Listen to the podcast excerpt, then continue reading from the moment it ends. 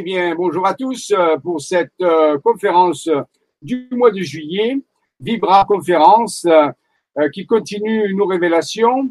J'ai déjà commencé à vous expliquer la dernière fois, donc nous allons rentrer un peu plus dans le vif du sujet, acquérir petit à petit les, découvertes beaucoup plus récentes et plus modernes. C'est clair que ça va être de plus en plus sensible, c'est-à-dire des choses de plus en plus incroyables on a préparé tout cela par trois années de projection. Ça fait trois ans que nous faisons des vibra-conférences sur le, le, le, site Le Grand Changement, que je remercie toujours de nous offrir ces possibilités. Euh, mais euh, c'est clair, on avait tellement, tellement d'informations que si nous continuions à ce rythme, jamais euh, nous aurions pu vous donner les dernières informations. Nous avons décidé donc de faire un peu un saut dans le temps et de partir sur le principe que vous êtes préparés maintenant à recevoir des, des, informations de plus en plus particulières, de plus en plus sensibles, euh, mais toujours sur le même principe, dans tout ce que nous allons dire, rien n'est vrai, mais s'il y a des choses qui résonnent avec votre compréhension, avec votre euh, vibration, et si vous acceptez que cela, ça peut être vrai, vous deviez comprendre pourquoi ça pourrait être vrai. Quels sont les, les éléments qui vont dans ce sens, et je dirais toujours ça, faisez preuve toujours de discernement, de recul, c'est quelque chose qui vous perturbe, qui vous, ben, laissez-le, mettez-le de côté, vous le reprendrez peut-être une autre fois ou jamais, on ne sait pas. Mais il faut que ces choses soient dites. Il est important pour nous, dans le groupe de recherche, la force et la santé, la vitalité planétaire, en abréviation FSV, c'est le groupe de chercheurs dans lequel je travaille depuis 21 années, avec M. Raymond Spinozzi, Maxime Pellin, Audi Pellin, euh, et d'autres personnes, la liste est longue.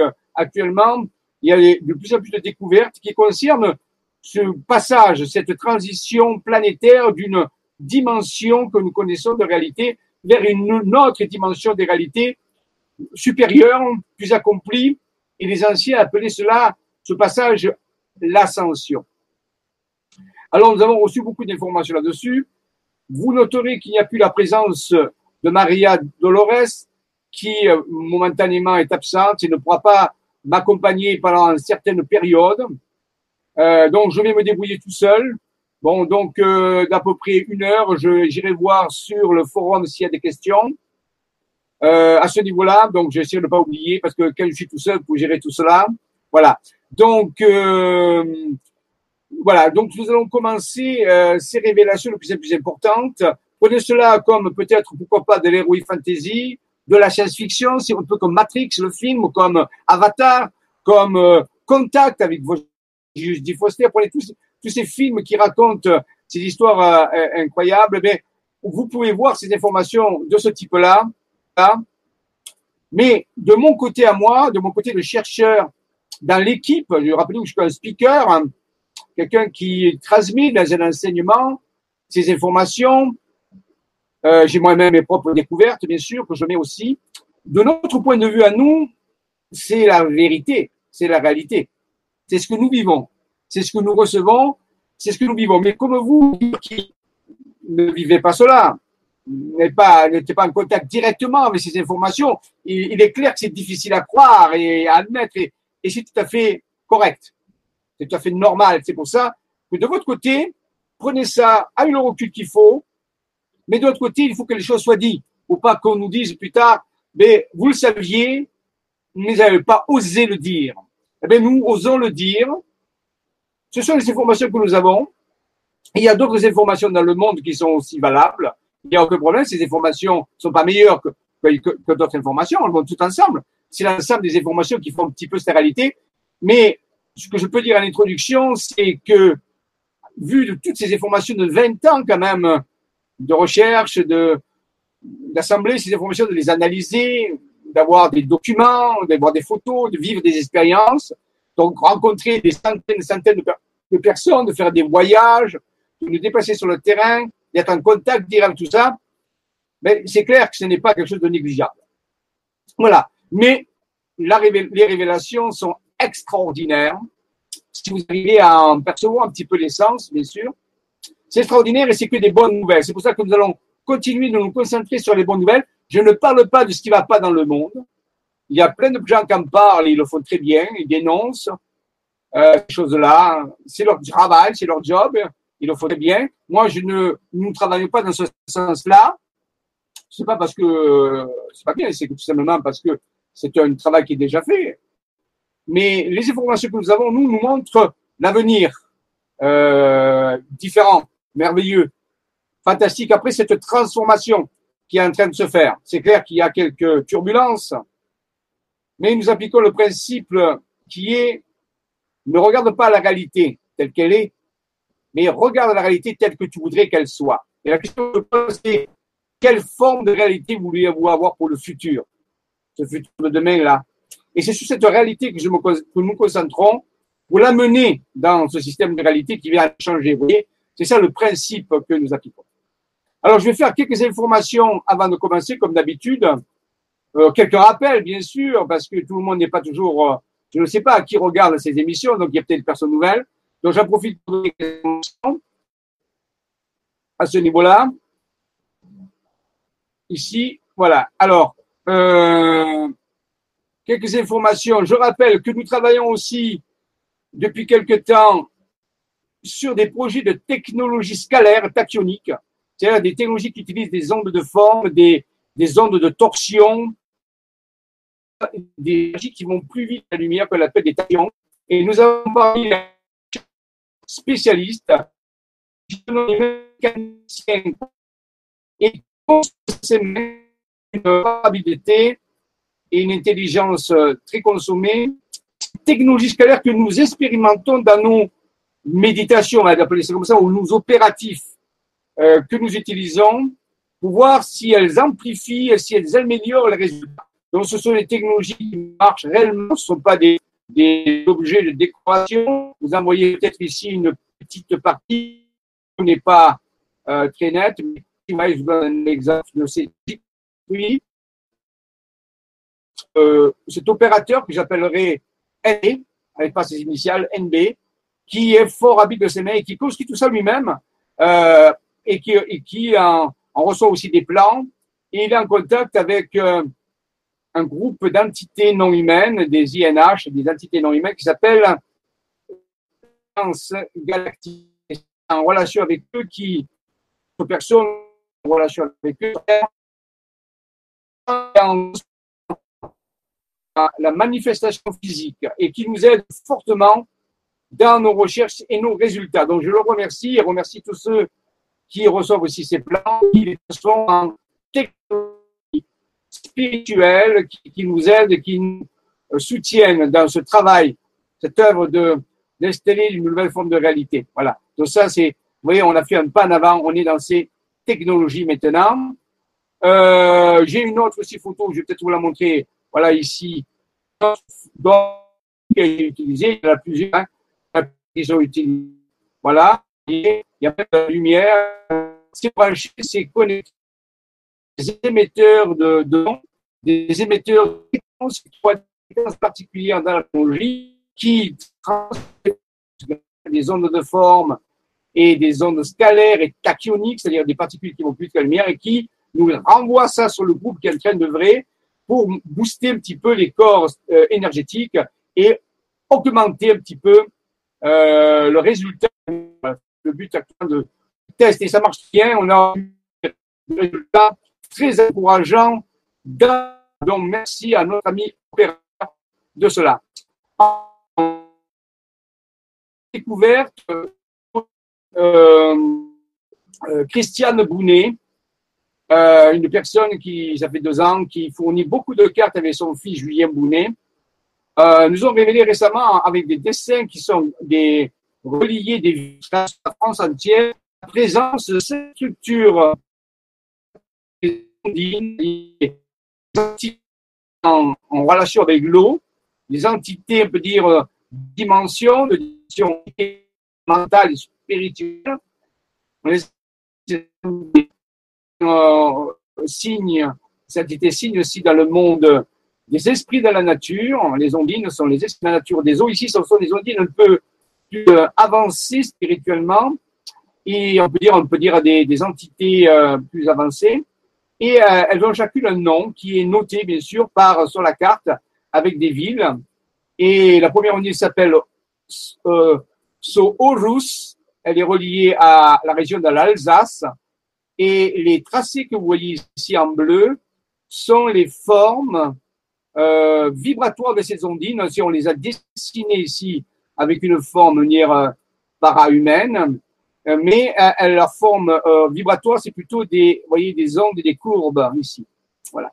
Et là, c'est la forme de l'ondine Soorus. Et elles sont toutes reliées à un fleuve en France. Et l'ondine Soorus est reliée au Rhin, qui coule en Alsace, donc ici, en partie d'Alsace. Et ici, nous voyons la partie de l'Alsace. Donc, Soorus, c'est l'ondine qui est, est reliée au territoire de l'Alsace Ensuite, il y a l'ondine Orius, qui est, euh, alors oui, elles ont chacune une perle. Ici, c'est une perle rose qui lui est attribuée.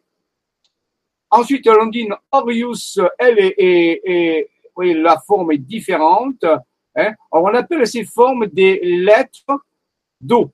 D'eau euh, comme l'eau, EAU, puisque ce sont des ondines, l'élément c'est eau, donc on appelle ça des lettres d'eau. Donc ici, Orius, sa lettre d'eau, elle est différente de la lettre de Solus. Orius est à la scène, la, violette, la perle violette. On a une autre ondine qui est plutôt reliée à la Garonne, ici. Euh, non, pardon, la Loire, moi la Loire. La Loire, ici. Donc, oui, la langue de forme de l'ondine est différente. Et si la perle elle s'appelle Ovia. Ensuite, il la forme est et c'est la, Garonne. Elle, s'appelle l'Omélia et ça est orangée. Voyez? En dernière ondine et en 5, elle est liée au Rhône, le fleuve du Rhône, sa lettre d'eau est différente aussi, la forme de la lettre d'eau est différente. Elle s'appelle Floris et elle est la perle bleue. Alors, là, je vous l'annonce un petit peu, c'est des nouvelles que je vous annonce, des nouvelles découvertes. Dans l'Académie des Jedi, dans l'atelier de l'Académie des Jedi qui viendra jeudi, qui vient le 12, 12 juillet, je fais un spécial Académie des Jedi atelier où je vais parler plus de ces ondines et dans la méditation des Jedi, on, va, on a commencé à travailler avec les perles des ondines dans des technologies que j'appelle les sphères de transfert. Voilà.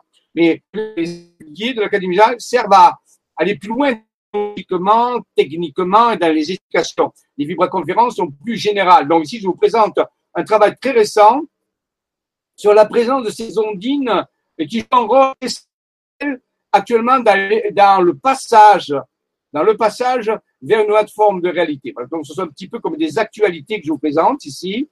Euh, alors, attendez, je vais voir. J'ai, euh, oui, c'est tout. Je crois que j'ai à peu près ça. Ensuite, oui, ici, j'ai déjà parlé de ce livre, euh, le tome 2 de Michael Eusala sur les programmes spatiaux secrets et alliances extraterrestres. Vous en avez déjà parlé. Il y a le tome 1 qui est sur euh, euh la, la, divulgation euh, des programmes spatiaux secrets et alliances extraterrestres, très intéressant. Je vous conseille de lire ces deux tomes, le tome 1 et le tome 2. Et le tome 2, lui, est plutôt porté sur euh, une forme euh, d'alliance extraterrestre qui s'appelle les Nordiques. Et vous apprendrez beaucoup, beaucoup de choses sur l'histoire secrète de l'humanité en lisant ces deux livres qui sont avant tout des, presque des documents. Ils sont très étayés au niveau des documents. Bien sûr, on peut toujours le prendre avec le recul que je vous ai parlé tout à l'heure, hein, bien sûr, mais c'est très important, je pense, pour lire ces deux livres, tome 1 et tome 2, sur les programmes spatiaux secrets et alliances extraterrestres, puisque on parle ici de divulgation globale d'informations très avancée sur la collaboration entre certains humains et euh, euh, espèces extraterrestres. Vous verrez que c'est proprement incroyable et étonnant les révélations qui sont là-dedans. On n'y croit vraiment pas au début, et pourtant c'est très étayé. Donc voilà. Et je parle de ça parce que nous-mêmes, euh, au sein de la force et la santé vitalité planétaire, FSV, le groupe de recherche de lequel je travaille, nous préparons un programme justement de d'information, de, de, diffusion globale d'information, que j'appelle GAD, Global GDP, euh, pardon, GDP, Global Diffusion Project, euh, pour euh, diffuser ces informations, pas les mêmes bien sûr sur les programmes spatiaux secrets alliance extraterrestre, pas du tout, mais des informations aussi complémentaires, positives. Et bien sûr, les vibra-conférences que je fais font partie de ce programme de divulgation, mais il va être plus étayé. Je suis en train de le préparer et dès qu'il sera euh, préparé, finalisé, j'en parlerai dans une vibra-conférence. Voilà. Ensuite, euh, voyons la suite des informations. Oui, je rappelle qu'il y a chez Debochka Productions, Debochka, DE, euh, DE c'est marqué dessus, on, va, agrandir le titre, comme ça vous verrez mieux. Chez sont des producteurs depuis euh, je dirais presque 14 ans. Debochka Productions, Spinozzi, Maxime Pellin et d'autres personnes, nous avons fait 17 DVD. Et ça fait partie aussi du programme de divulgation pour les gens qui voudraient mieux connaître notre œuvre. Ben, je vous conseille d'aller vous rendre sur le site de Debochka Productions, debochkaproduction.com, euh, euh, euh, je crois. Mais vous tapez Debochka Productions sur, le moteur de recherche que vous utilisez, ça vous mènera directement sur leur site. Et là, vous tapez dans les collections, il y a une petite, euh, et là, vous avez une recherche et euh, ils apparaissent. Et alors, pour ces numéros, j'ai ici une liste que j'ai préparée parce que ça fait vraiment important pour ceux qui veulent euh, souvent, voilà, voilà à peu près la collection des 17 idées que nous avons fait avec des Bosca Productions. Vous avez ici, alors, il faut faire attention ici, parce qu'il faut un espace entre le nombre et le code. Sinon, ça ne marche pas la recherche. Vous voyez, c'est 21 espace HL.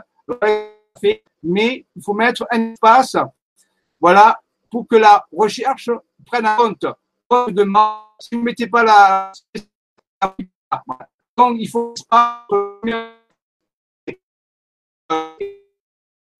voilà. Et vous voyez, nous avons fait 17 DVD qui parlent de toutes nos en grosse partie informations. Euh, ici, nous avons fait deux nouveaux au mois de mai 2008 qui s'appelle Révélation des cités d'or déjà l'accélération qui sont une technologie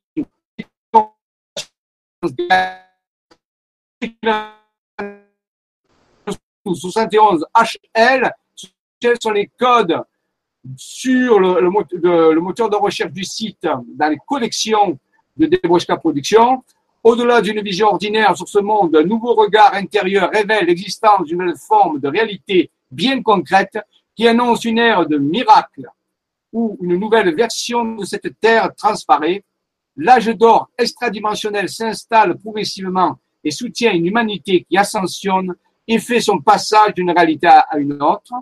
Il est 23h59 à l'horloge de l'univers. 24 heures va bientôt sonner pour l'ouverture vers l'éternité qu'on appelle Ion. Êtes-vous prêts Voilà, donc ces deux DVD parlent de ces découvertes, mais bien sûr, ils font suite à tous les autres DVD euh, que nous avons fait. Et je pense que une vision d'ensemble de ces DVD vous donnera une belle approche de ce qu'il est en train de positif arriver à ce euh. Voilà. Donc, si la DVD euh, DVD euh, où ils ont plein de gens sur, des sujets spirituels, vocables, fantastiques, et je pense que les France qui font ça la parole à des gens qui au niveau de la spiritualité, que ce soit message. Donc, de bonne qualité. Donc, euh, c'est de les encourager et de se mettre au courant existe avant que les événements euh, arrivent euh, du point de vue final. Donc, vous avez, ça fait partie de la divulgation du projet global diffusion, diffusion globale des formations positives sur le passé réalité à l'os et tout a commencé en 2004 avec Raymond Spinozzi sur justement de Rennes, le château à Théopolis, où on a fait ce premier DVD à l'époque. Alors bien sûr, au fur et à mesure, la technique a, a, évolué, bien sûr. Hein. Euh, là, le dernier tournage, on avait quatre caméras HD, avec mis euh, images de drones, images, tout ça, c'est magnifique. Bien sûr, au cours du temps et les années, la technique, la technologie a évolué au niveau du tournage. Mais les informations, bien sûr, sont tout vraiment, elles sont euh, très encourageantes et très positives. Donc, ici, ça existe vraiment maintenant, c'est un Ou si on a parlé autour de vous, que ça existe, qu'il existe cette collection de DVD euh, qui parle de spiritualité vraie et qui montre un côté des choses qu'on ne peut pas voir sur les chaînes nationales normales. Voilà. Merci de cela. Voilà donc euh, les deux derniers DVD que nous avons tournés au mois de et qui sont absolument des références que nous avons. Si j'ai fini, oui. Maintenant, nous allons. Alors, je vais voir d'abord sur le forum euh, déjà euh, une. Euh, voilà. Voir s'il y a. Ah, vous que j'apparais plus. Voilà. S'il y a. S'il y a euh,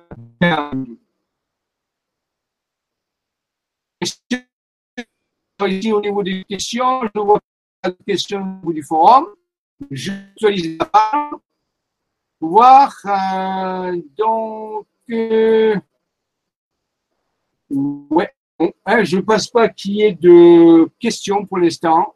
Non, je vois rien apparaître sur euh, ma page. Donc, rappelez-vous, c'est sur le forum qu'on va poser des questions et que je peux y répondre. Euh, voilà, d'accord, bien, parfait, pas de, remarques? Euh, on va passer à la suite, à la conférence proprement dite. bon, partageons notre écran nouveau, hein, bien sûr, et allons euh, voir cette conférence euh, qui fait suite, bien sûr, à toutes les autres conférences euh, que nous avons données.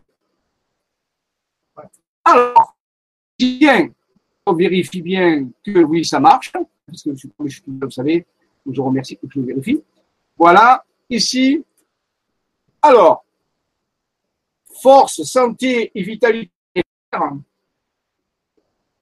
FSD en résumé. Gouvernance synarchique et céleste, c'est la structure qui nous permet de, tenir le bateau et de lui faire faire cette traversée extraordinaire. Un nouvel univers est en train d'apparaître. Ce univers s'appelle Amadja. On lui a donné un nom qui s'appelle Amadja. Vous comprendrez plus tard que ce nom est apparu sur une carte inscrite par des sommets de montagne. Donc, c'est le nom du nouvel univers dans lequel nous faisons la transition. Alors, si ce nouvel univers s'appelle Amadja, on peut se poser la question, quel est le nom de l'univers actuel, puisque nous sommes en transition universelle, on pourrait dire. Eh bien, je n'ai pas trouvé de nom particulier, sauf que dans certains ouvrages, dans certaines écritures, on parle de cet univers comme un univers qui s'appelle Nebadon. Dans la cosmogonie du Rancia, par exemple, univers s'appelle Nébadon. Si vous voulez bien, euh, je vais emprunter ce nom parce que je n'ai pas de nom pour cet univers dans lequel nous vivons. Euh, et euh, mais on va l'appeler Nébadon, c'est pour le, le, voilà le, le mettre différent, celui du prochain univers qui s'appelle Amadja. D'accord? Voilà. Donc Nébadon, ça sera l'univers dans lequel nous vivons encore actuellement, l'ancienne forme de l'univers et Amadja, la nouvelle forme de réalité du nouvel univers. Attention, contenu hautement mythologique, faire preuve du discernement. Mythe ou réalité, c'est toujours vous qui décidez de ceci. On en a parlé tout à l'heure à l'introduction. Au-delà de l'ancienne matrice, nous quittons cette ancienne matrice, cette ancienne forme de matrice pour aller vers une forme euh, transition des âges, ou alors euh, il y a ça peut aussi la fin des temps, et on peut l'appeler aussi le phénomène ascensionnel. Tout ça, c'est à peu près la même chose. Attention, à partir de ce point, vous rentrez dans le terrier d'Alice au Pays des Merveilles. Je le dis toujours, c'est très important. Nous, nous sommes en condition alerte niveau 1. Les informations auxquelles vous allez avoir accès sont particulièrement sensibles. Donc, nous passons en condition red alert, condition alerte rouge. Rentrons dans le terrier très profondément lois Nébadon s'effacent au profit de nouvelles lois de l'univers Amadja, du nouvel univers Amadja, qui est en train d'apparaître d'une réalité à une autre. Il y a des lois différentes. À ce niveau-là, Bien, continuons notre exploration. Le lapin blanc d'Alice au Pays des Merveilles, qui, est un peu le maître du temps, on peut dire là-dedans, comme dans la Matrix, il faut suivre le lapin blanc, et eh il nous dit que nous rentrons, nous passons, pour passer de Nebadon à Amadja, mais nous allons une nouvelle définition, une nouvelle unité du temps, c'est le kéros, alors que avant nous travaillions sur le dans le l'univers de Nebadon, dans le camp dans lequel nous sommes actuellement, le temps est mesuré par différentes techniques, différentes technologies, qu'on appelle des horloges, euh, que ce soit des horloges euh, à, césium ou des, qu'on veut, ou des atomiques, on dit, mais on veut ce temps. Mais il existe d'autres qui se différencient de la mesure purement quantitative du temps. Et bien là, nous allons parler d'une autre forme de temps qui s'appelle le kéros chez les Grecs. Les Grecs connaissaient cette forme de temps et qui là, le temps ne s'écoule plus vraiment. Ils offrent, ils offrent simplement des séquences d'opportunités, des séquences au brise de temps magique, un temps où les synchronicités, où les, un temps où les opportunités apparaissent de plus en plus. Et il faut savoir que dans une chaîne de temps chronos, des événements qui s'écoulent que je peux mesurer, s'il m'arrive une opportunité, euh, une chance ou, euh, autre chose, si j'utilise cette opportunité, ça peut me faire l'équivalent de plusieurs années au niveau du temps chronos. Par exemple, je vous donne un exemple.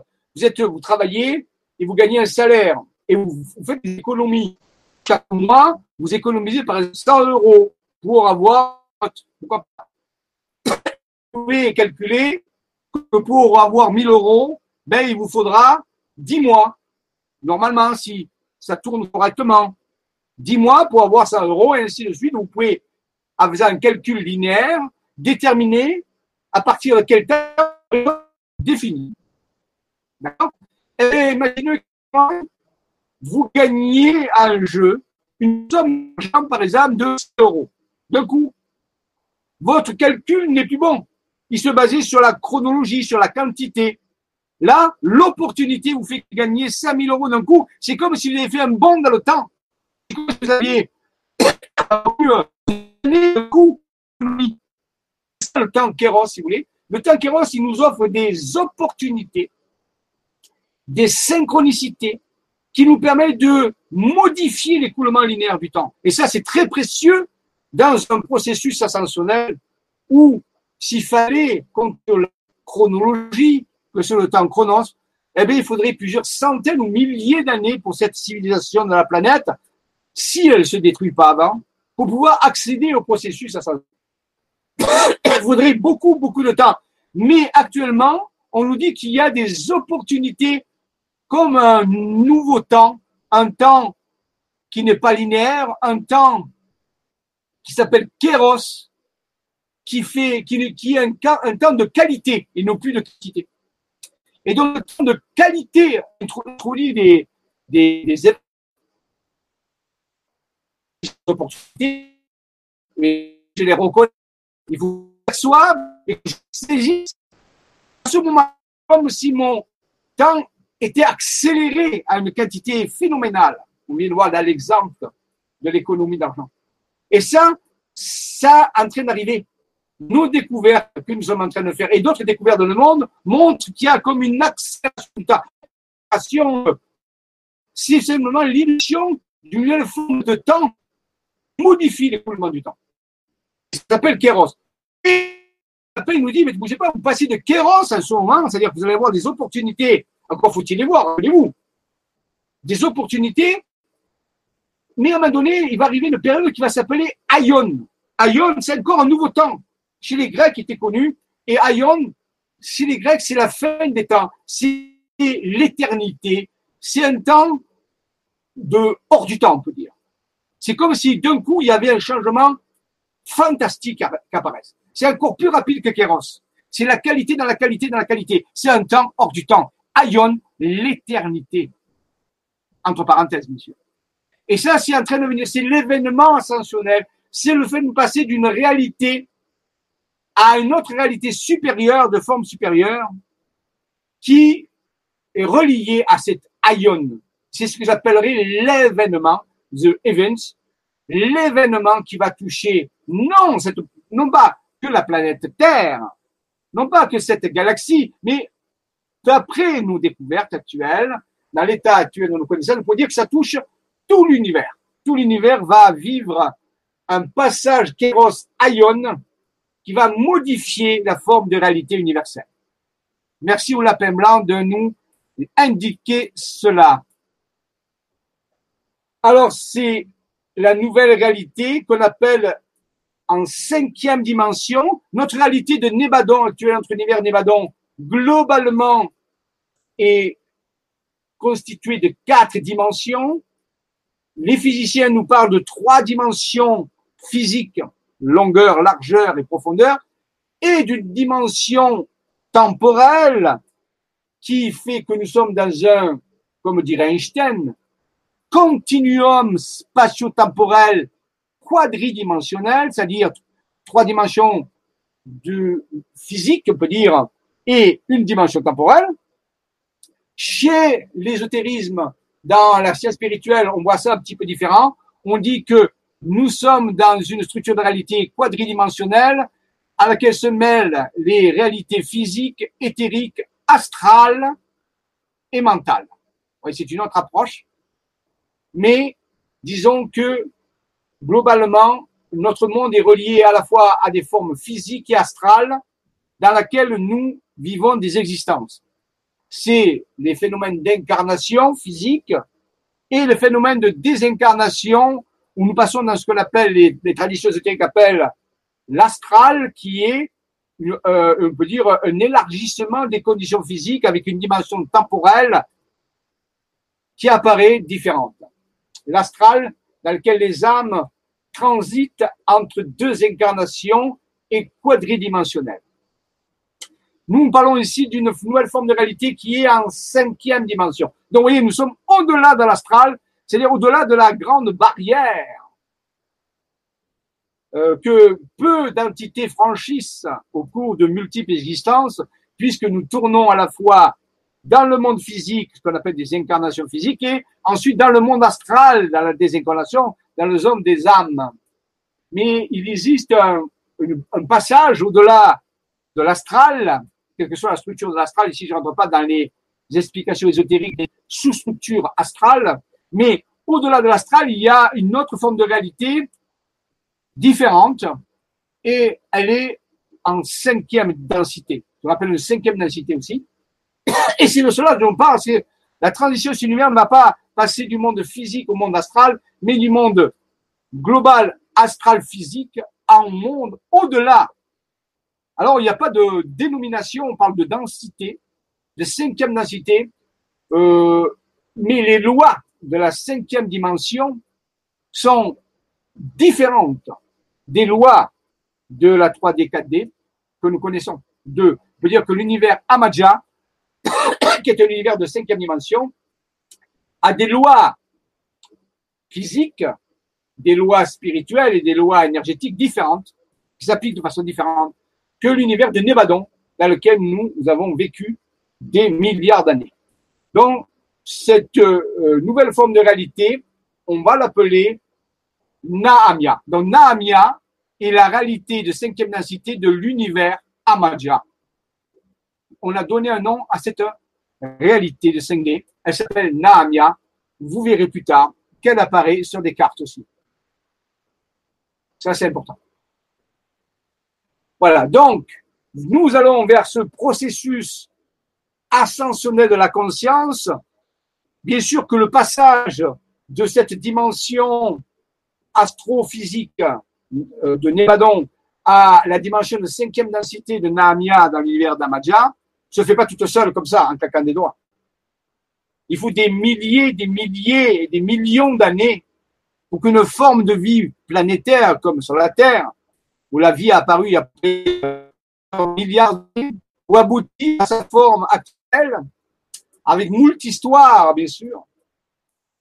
Et nous sommes dans un processus d'ascension globale de la conscience planétaire, où il y a plus de 7 milliards d'entités terrestres incarnées actuellement, plus d'autres entités autour d'elles qui sont prêts à franchir ce pas, ce processus ascensionnel de la conscience globale. Donc c'est bien une ascension globale dont on parle ici, et non pas une ascension personnelle comme d'autres entités ont pu le vivre avant.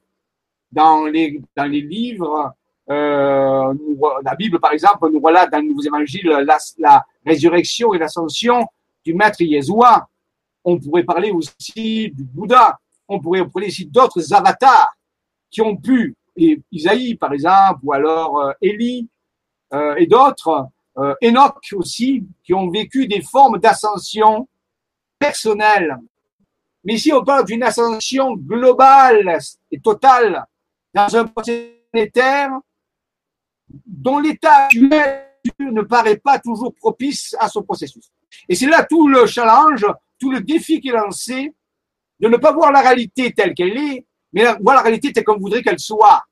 C'est faire, faire nous-mêmes un bon ascensionnel à notre conscience, à notre perception, car si nous restons concentrés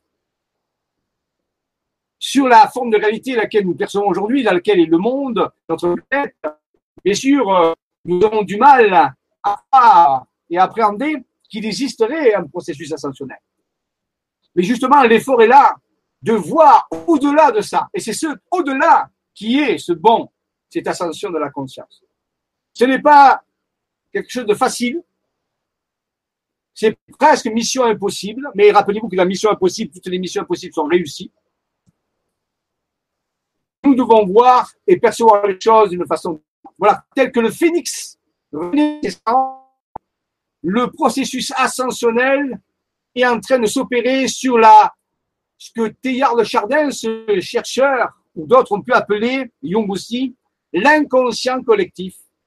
La noosphère planétaire, c'est l'ensemble des esprits, des âmes incarnées, astrales et physiques, qui va vivre ce processus. Donc, ça fait beaucoup, beaucoup de monde dans beaucoup, beaucoup de situations. Et nous verrons au cours des vibra-conférences qui vont suivre que petit à petit, je parlerai de ce processus, de comment il peut, on peut l'envisager et quels défis il nous, il nous lance, il nous lance.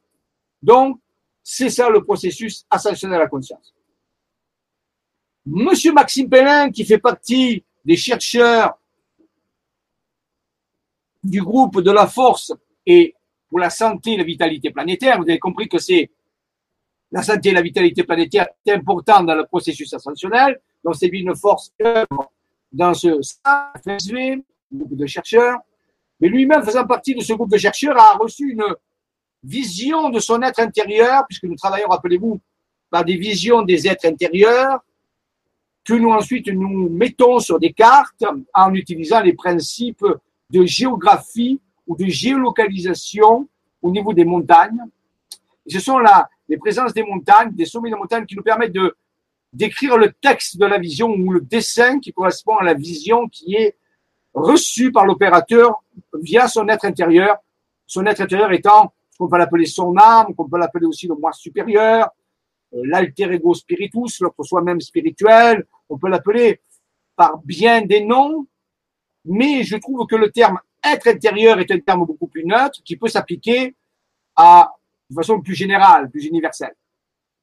Donc, cette structure que nous avons tous, qui s'appelle l'être intérieur, qui est notre divin nous-mêmes, notre, notre moi, notre soi, on peut dire, c'est notre soi, le plus réalisé, nous envoie des informations et nous pouvons les retranscrire euh, sur des cartes routières ou par d'autres techniques, on verra après.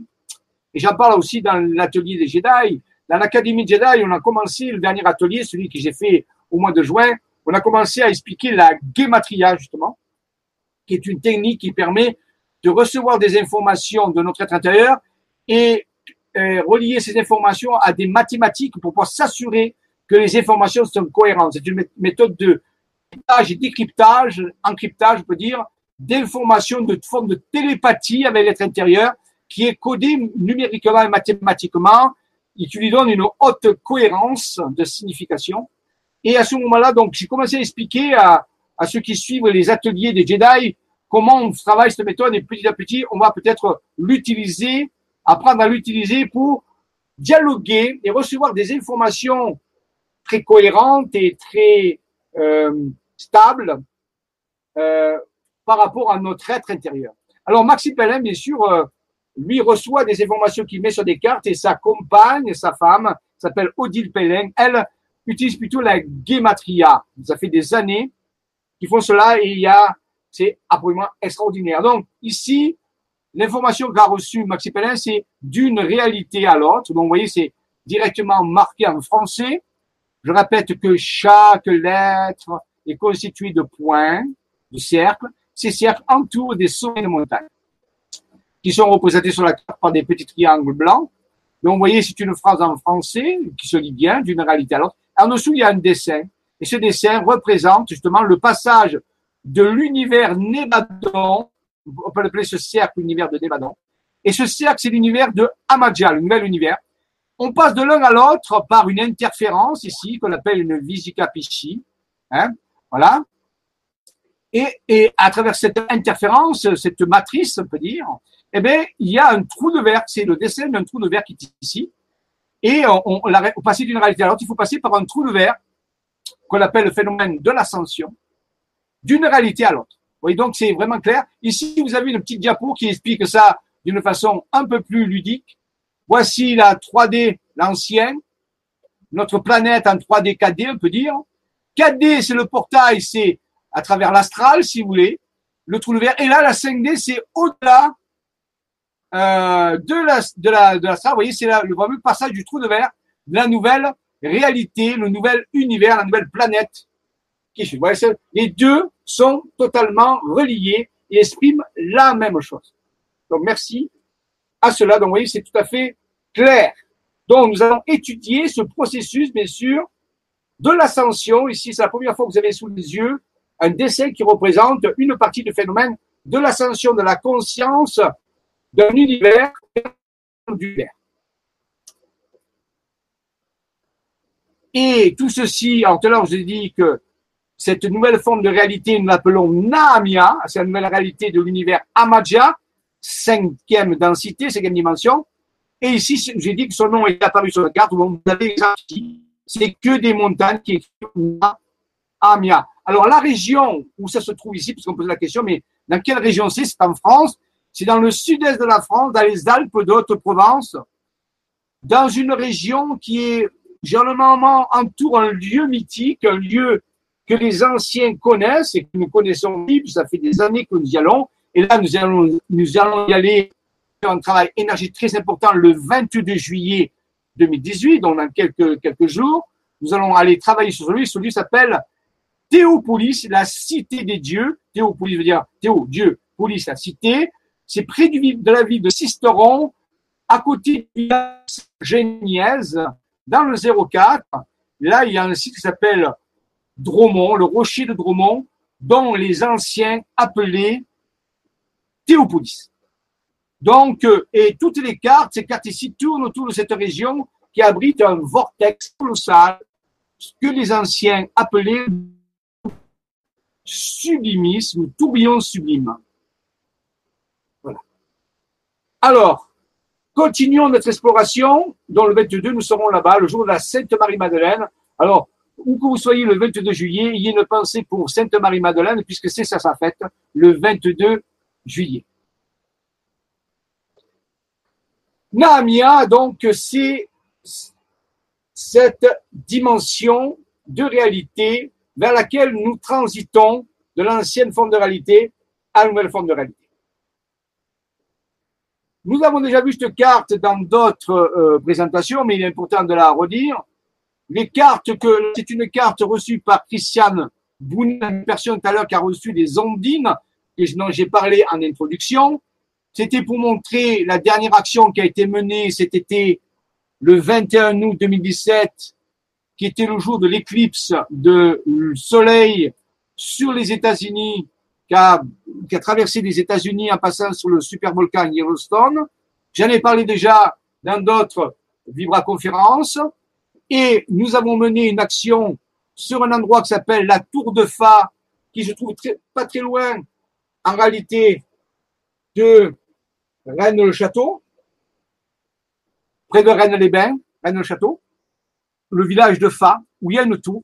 Et c'est dans cet endroit que nous a indiqué, que la carte nous a indiqué que nous devions faire une activation très importante. Nous avons fait le 15 août, la fête de Marie, cette fois-ci, la Vierge Marie, le 15 août, le jour de l'Assomption. Nous sommes allés là-bas et nous avons fait un travail sur la tour de Fa. Et c'est la carte qui nous l'a indiqué.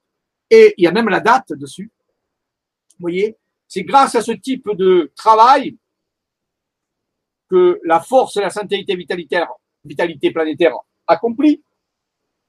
Un programme, si vous voulez, que d'autres groupes le font aussi dans le monde, avec leur façon aussi, que nous pouvons assurer, préparer et mettre en place cette transition planétaire de l'ascension de la conscience. Ça se fait pas tout seul et je souhaiterais qu'il y ait de plus en plus de personnes qui veuillent aussi participer à tout cela, pas forcément avec la force à santé vitalitaire, mais si elle se sent impliquée, elle peut œuvrer, apprendre à œuvrer. J'en parle souvent dans les ateliers de Jedi, les méthodologies qu'on utilise, pour pouvoir aller œuvrer sur le terrain et participer à ce processus de passage. Ceci s'est complété avec une carte, elle, reçue par Véronique Radigua, qui indiquait que le 21 août, justement le jour de l'éclipse, il fallait qu'on se rassemble, qu'on aille travailler sur le site de la, Sainte-Baume, cette fois-ci en Provence, sur un lieu dit qui s'appelle le Paradis, vous voyez marqué ici le Paradis, en passant par le sentier lumineux, pas le sentier lumineux, pardon, le sentier merveilleux, excusez-moi, mais il, il était très lumineux, hein. C'était trois heures de marche quand même, c'était important. Il y avait plus d'une centaine de personnes qui sont venues euh, œuvrer pour euh, justement que le processus de la transition des âges, pour cette grande éclipse qui était un moment important énergétique pour la planète, puisse s'accomplir de la même façon. Et je peux simplement vous dire que ce jour-là, un ami à moi a pris une photo dans le ciel, que j'ai déjà présenté dans d'autres vibra-conférences, où on voit un vaisseau qui se déplace au-dessus de l'endroit où nous étions. Donc ça veut dire que les frères célestes, les galactiques ou d'autres formes ou des intraterrestres comme on veut, sont sensibles à ce travail de groupe qui se fait et souvent survolent les endroits où un travail spirituel, psychique, énergétique est accompli. Voilà, donc ceci, c'était le grand rassemblement final. Final pourquoi? Le final pour la période du 21 août 2017 de cette grande éclipse qui s'est déroulé sur les USA. Vous avez sûrement entendu parler de ça. voyez, donc il y a un travail qui est fait toujours de soutien pour que les grands événements puissent profiter au mouvement ascensionnel planétaire de la conscience. Tout ceci a commencé, je l'ai déjà expliqué aussi, mais c'est bien de revenir en arrière un petit peu pour comprendre ce que je vais vous révéler après. Tout a commencé dans sa dernière phase, le 13 septembre 2015, d'un compte à rebours qui s'est mis en route et qui va durer 1414 jours.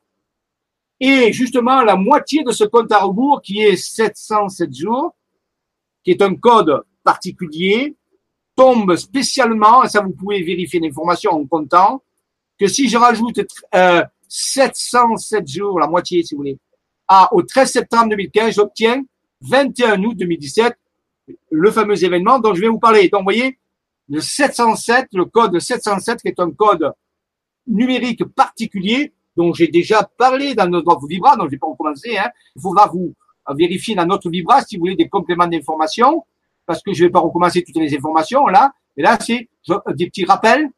Donc, 707 jours, le code 707, si je l'applique au 13 septembre 2015, qui est le début du compte à rebours des informations que nous avons reçues, nous amène au 21 août 2017, le jour de la grande éclipse des USA, dont je viens de parler.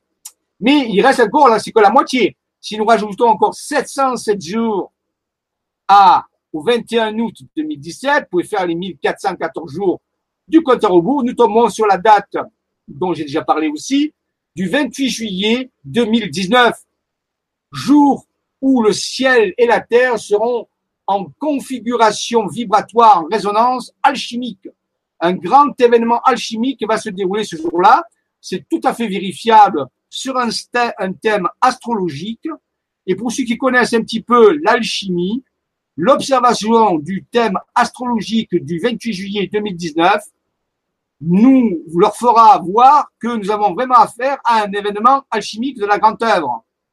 Ça dépend de l'état de conscience global de la planète. C'est pour ça que plein d'opérations sont menées régulièrement pour améliorer cet état d'inconscient collectif. Parce que c'est l'inconscient collectif global de toute la population planétaire, quel que soit son âge, ses convictions religieuses, son état social, sa psychologie, tout ce que vous voulez, c'est comptabilisé dans un champ qu'on appelle morphogénétique. Et en fonction de l'état de ce champ, mais quand des événements énergétiques planétaires se produisent, mais ça donne des réactions différentes. On ne peut pas prévoir à l'avance, puisque le but est d'améliorer le champ morphogénétique planétaire pour pouvoir qu'il réponde positivement à la, sollicitation énergétique des, des, des rendez-vous, peut dire des énergies. Et le 21 août 2017 était un rendez-vous énergétique, ça s'est bien passé parce que tout un travail a été fait en amont. Et actuellement, nous sommes en train de travailler sur la préparation du 28 juillet 2019, la fin du compte à rebours des 1414 jours. Voilà, donc oui, j'ai déjà parlé de tout ceci. Euh, le 13, euh, le 13 euh, septembre 2015, il y a il se passait de la chose dans le ciel. Vous pourrez faire votre petite enquête ou regarder des vidéos que j'ai déjà parlé. Donc, c'était ça le 21 août 2017. Maintenant, nous sommes vers, en route vers le 28 juillet 2019. C'est notre préoccupation. Deux ans après. Maintenant, c'est moins que deux ans. C'est à peu près un an. Je vous ai parlé tout à l'heure que c'est l'état de ce champ morphogénétique, appelé aussi noosphère. Noosphère, c'est-à-dire sphère de l'esprit, ou inconscient collectif de la planète entière. Et ça, c'est très important que savoir que tout le monde est concerné, que vous soyez au courant ou pas, ça s'appelle un inconscient collectif. C'est-à-dire qu'en réalité, euh, ça prend en compte tout le monde, personne ne peut y échapper. Et c'est un état statistique global qui interfère avec l'énergie. Et quand un état d'inconscient, c'est-à-dire une mémoire globale planétaire, interagit avec un phénomène énergétique vibratoire qui vient des étoiles ou qui vient d'où on veut, de la galaxie, on ne sait pas, ce sont des rendez-vous, eh bien, ça crée des événements de transformation au niveau de la planète. Ça a déjà été fait dans le passé. On en reparlera plus tard. Tous les grands cataclysmes, les déluges, les transformations profondes des sociétés sont reliées au phénomène que quand il se présente cette vague énergétique, d'où elle provient Elle peut venir de l'étoile du Soleil, elle peut provenir d'une autre étoile, elle peut provenir de la galaxie, elle peut provenir d'ailleurs, de régions spatiales particulières, parce que rappelez-vous que notre Soleil et nos planètes se déplacent dans l'espace, c'est connu. Hein eh bien, quand il y a une vague d'énergie qui vient balayer notre système solaire et balayer toutes les planètes, lorsque la Terre est balayée par ce champ d'énergie, eh bien, c'est le champ morphogénétique ou noosphère ou inconscient collectif qui lui va transformer cette énergie en événement que vont vivre les civilisations. Et si le champ morphogénétique, il est encombré, distordu, perturbé, opaque, obscur, eh bien, vous pouvez deviner la nature des événements qui vont découler de cette interaction énergétique avec cette mémoire, des guerres, des cataclysmes, ainsi de suite. dont le but est de transformer, de modifier, de métamorphoser ou de transmuter cet inconscient collectif, ce champ morphogénétique ou cette atmosphère, en quelque chose de beaucoup plus clair, de beaucoup plus propre, pour que, à l'inverse, l'interaction avec le champ énergétique donne des événements positifs et non pas des événements qui sont difficiles à vivre et qui peuvent aboutir à des destructions massives comme des extinctions de masse, ce qui s'est déjà produit dans le passé. Vous voyez, c'est de la prévention Nous appelons ceci de la planification planétaire. Nous planifions, nous essayons d'obtenir les meilleurs résultats, car ces rendez-vous énergétiques ne peuvent pas être arrêtés, ne peuvent, pas être stoppés. Il faut les vivre. Mais nous travaillons sur la façon dont nous allons les vivre. Car si nous étudions le passé, nous allons nous apercevoir qu'il a toujours été perturbé par cette interaction énergétique qui a donné, je vous ai dit tout à l'heure, ces cataclysmes qui ont pratiquement tous effacé les traces de nos civilisations. Voilà, c'est pour ça que l'humain ou la globalité des humains euh, agissent en résonance en conjugaison de phase, un petit peu comme des lasers, si vous voulez, c'est un petit peu comme des radios qui sont synchronisés à travers leur cerveau, à travers leur cœur. Ils alimentent en permanence ce champ morphique planétaire, cette mémoire collective, de tout ce qu'ils ressentent, de tout ce qu'ils pensent. Ici, il y a des milliards de gens, d'entités, qui pensent des choses distordues, qui ont des sentiments de frustration, de haine, de vengeance, de tout ce qu'on veut, eh bien, ça crée des perturbations dans ce champ morphique. Et lorsque la vague énergétique vient, qu'elle soit stellaire ou autre, eh bien, bien sûr, on vous a parlé tout à l'heure, ce, ce, ce champ se transforme en événementiel que la plupart des civilisations vivent de façon dure et difficile. Donc, notre but, c'est de nettoyer ce champ, de le restructurer pour que la prochaine venue de la, de la vague énergétique produise un résultat différent que nous pouvons appeler l'ascension globale planétaire. Voici le programme dont les techniques de nettoyage, de restructuration de ce champ morphogénétique, de cet inconscient collectif, de cette mémoire collective qui remonte à des centaines de milliers d'années, selon des millions d'années. Une des techniques les plus puissantes qui nous a été, c'est la technique de Ho'oponopono, que sûrement vous connaissez tous. Je ne sais pas si vous la pratiquez et si vous la pratiquez correctement, parce qu'il y a quand même des choses à savoir sur la façon de pratiquer Ho'oponopono. Je rappelle que Ho'oponopono, c'est un terme qui vient d'Hawaï et qui veut dire rendre droit, rectifier, c'est-à-dire modifier les choses tordues. Ça tombe bien puisque notre champ mémoriel collectif est sûrement, a sûrement des zones de distorsion puissantes vu la façon dont l'humanité a pensé, ressenti et vécu depuis ces centaines de milliers d'années d'existence. Elle a pu sûrement alimenter ce champ de ces distorsions. Il faut donc les effacer, les restructurer, les remplacer par des zones droites, des zones d'information lumineuse pour pouvoir répondre de façon correcte au champ d'énergie qui va arriver bientôt. Et bien sûr, les êtres intérieurs, et j'en ai déjà parlé dans d'autres vibra-conférences, plus de 30 vibra-conférences que nous avons déjà données.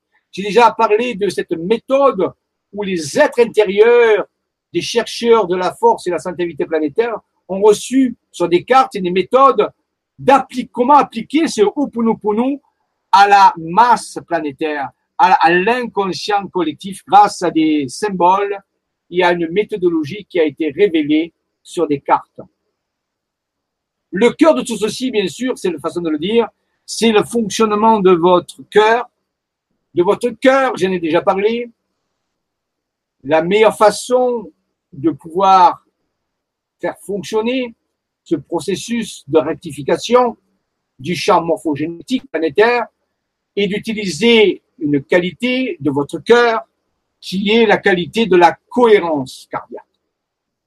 C'est-à-dire que chaque fois que vous avez des sentiments positifs comme l'appréciation, la gratitude, l'amour, la joie, et ainsi de suite, votre cœur fonctionne d'une certaine façon, et ça a été prouvé scientifiquement, vous avez sous les yeux ici les tracés encéphalographiques ou électro ou électrocardiogramme aussi si vous voulez, qui montrent comment le cœur fonctionne de façon différente en fonction des sentiments que vous ressentez. Et vous, vous savez bien que si vous êtes frustré, que vous avez cette forme de fonctionnement cardiaque avec des arythmies particulières, vous voyez, tout à fait, eh bien, quand vous émettez ça et que vous enregistrez ça dans le champ morphogénétique, parce que c'est par le phénomène de résonance que ça se passe. Et quand vous téléchargez ça directement dans le champ morphogénétique, vous comprenez bien que ça va perturber cette mémoire collective. Ça va inclure dedans cette frustration. Et je pourrais faire la liste qui est longue de tous les sentiments déviants que vous pouvez à longueur de journée télécharger plusieurs milliers, millions, même maintenant milliards d'individus qui peuvent télécharger ce type d'informations émotionnelles dans le champ morphogénétique à travers leur propre circuit de résonance. On voit ici sur la diapo, ici on voit les circuits toroïdaux qui structurent nos champs d'énergie. Et c'est à travers ces structures-là qu'on télécharge les informations ici dans la noosphère, dans le champ morphique. C'est à travers ces structures-là que nous téléchargeons, que nous émettons et que nous recevons aussi. Par contre, si nous sommes dans l'appréciation, dans la gratitude, dans le pardon, très important, eh notre cœur fonctionne de façon cohérente. Et voici le tracé, on le voit, comparer les deux tracés, vous verrez, il n'y a pas photo.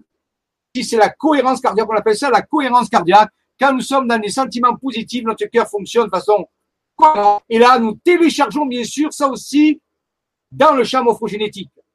Alors, vous voyez que nous pouvons télécharger soit des,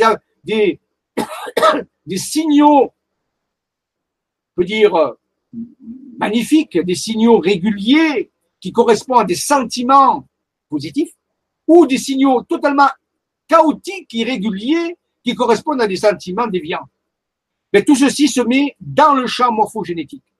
Et la proportion entre les tracé chaotique et les tracés harmoniques, on peut dire, va définir la nature des événements qui se produira lorsque la vague d'énergie va arriver. C'est une proportion, si vous voulez. Notre but, c'est de diminuer la proportion des signaux chaotiques pour augmenter la proportion des signaux harmoniques pour que les événements soient à caractère positif. Quand le cœur aimer ces sentiments positifs, le cerveau, bien sûr, fonctionne de façon idéale. Et ça, faut le savoir. Quand votre cœur est perturbé, quand vous avez des sentiments chaotiques, votre cerveau ne peut pas fonctionner de façon optimale. Vous êtes totalement perturbé.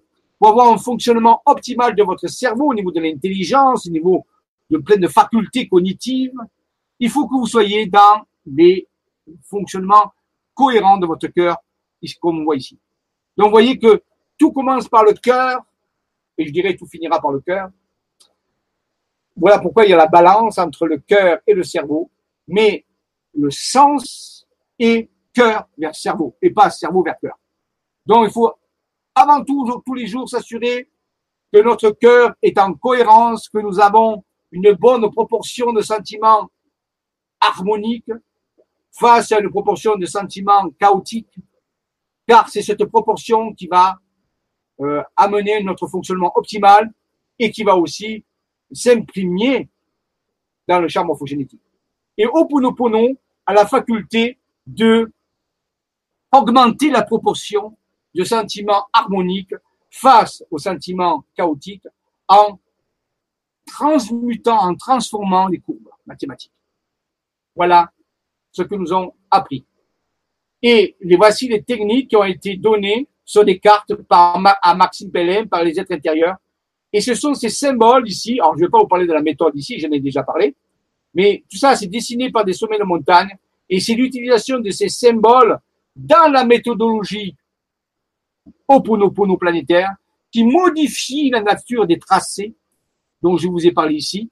Par exemple, quand je suis dans un tracé comme ça, si j'utilise la méthode avec les blocs ici de mémoire toxique qu'on appelle. Ces blocs sont un peu comme des antivirus. C'est comme des structures qui modifient les courbes. Lorsque j'utilise ces blocs-là, eh bien, je transforme, pardon, je transforme ce type de tracé en ce type de tracé. Donc, vous voyez, c'est très, presque scientifique. Il faut que je connaisse une méthode. C'est une méthode, il peut y en avoir d'autres, bien sûr et plus il y aura des bonnes méthodes, et plus vous utiliserez surtout, et plus vous allez vous préparer à l'événement de façon pour le monde entier. C'est là l'œuvre de compassion. Pas que pour moi, mais pour le monde entier, pour l'âme du monde.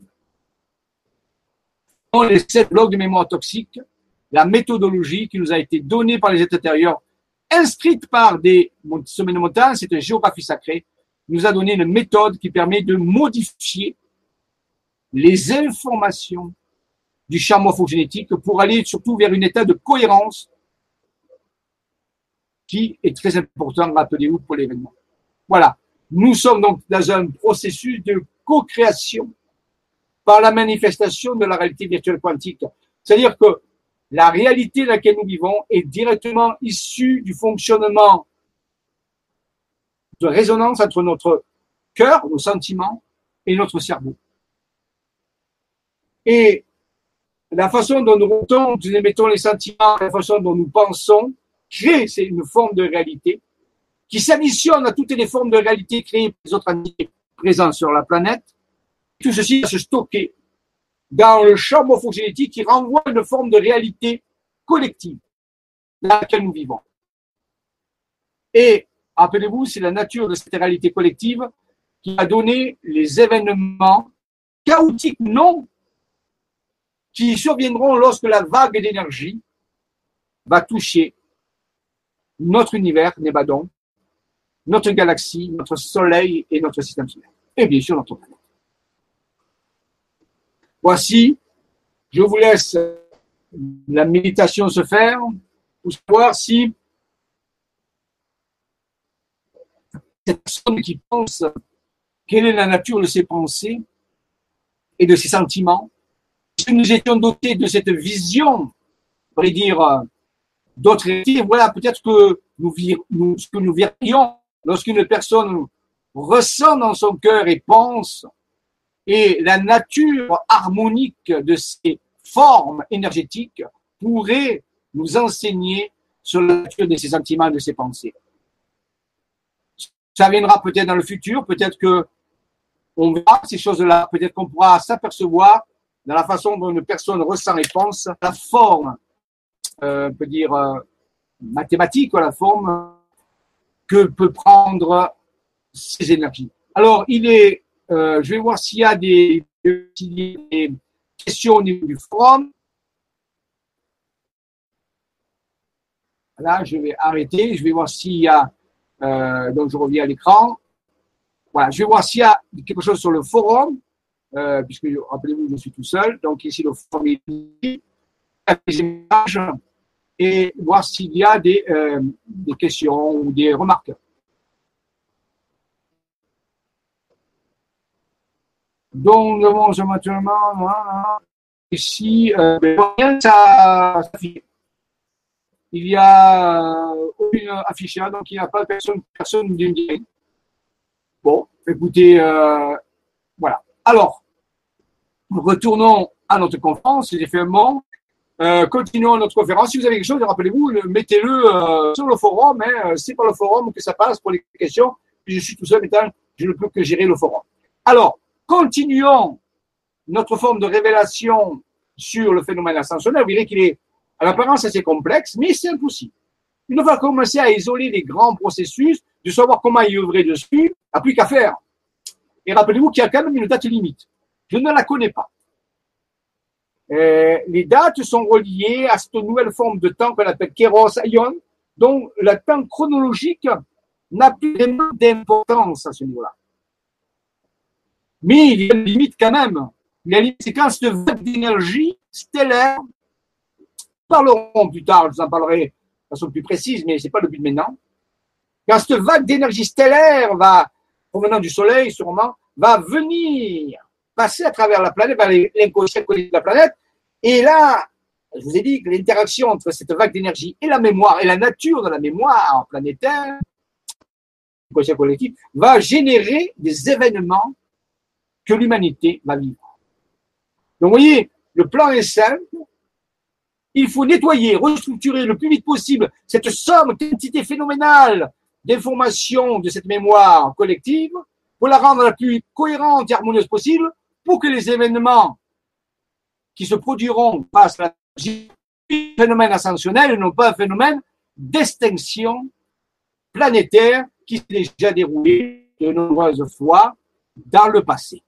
Et c'est peut-être ça le message des pyramides, peut-être le message des anciens de toutes les prophéties, de nous avertir d'un phénomène d'extinction qui s'est déjà produit plusieurs fois, pourrait se reproduire si nous ne pas, si nous ne nous préparons pas à cet événement. Donc, aussi quelque chose de nouveau, reçu des avertissements, nous avons aussi des informations capitales. Maintenant, il ne nous reste plus qu'à accomplir ça dans la forêt posée. Et donc, j'ignore actuellement la fermeture formelle. Mais c'est ça qui est très important. Donc, vous voyez, on verra qu'il y a d'autres aussi événements qui se, profilent, il y a d'autres méthodologies, mais c'est à peu près la grosse méthodologie que nous devons accomplir actuellement et que la force, la santé, la vitalité planétaire se en collaboration consciente ou non, œuvre dans cette méthodologie, bien sûr, actuellement. Peut-être que vous le faites individuellement, dans vos prières, dans vos pratiques spirituelles, quelles que soient. Donc, je parle ici, c'est au-delà du phénomène religieux. Je parle, ça ne s'applique pas à un phénomène religieux particulier, mais plutôt à une forme de spiritualité, une, science spirituelle. Passons à la suite de la conférence, si vous le voulez bien.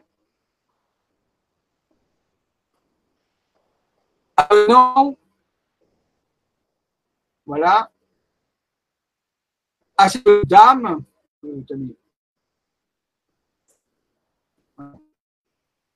voilà, cette dame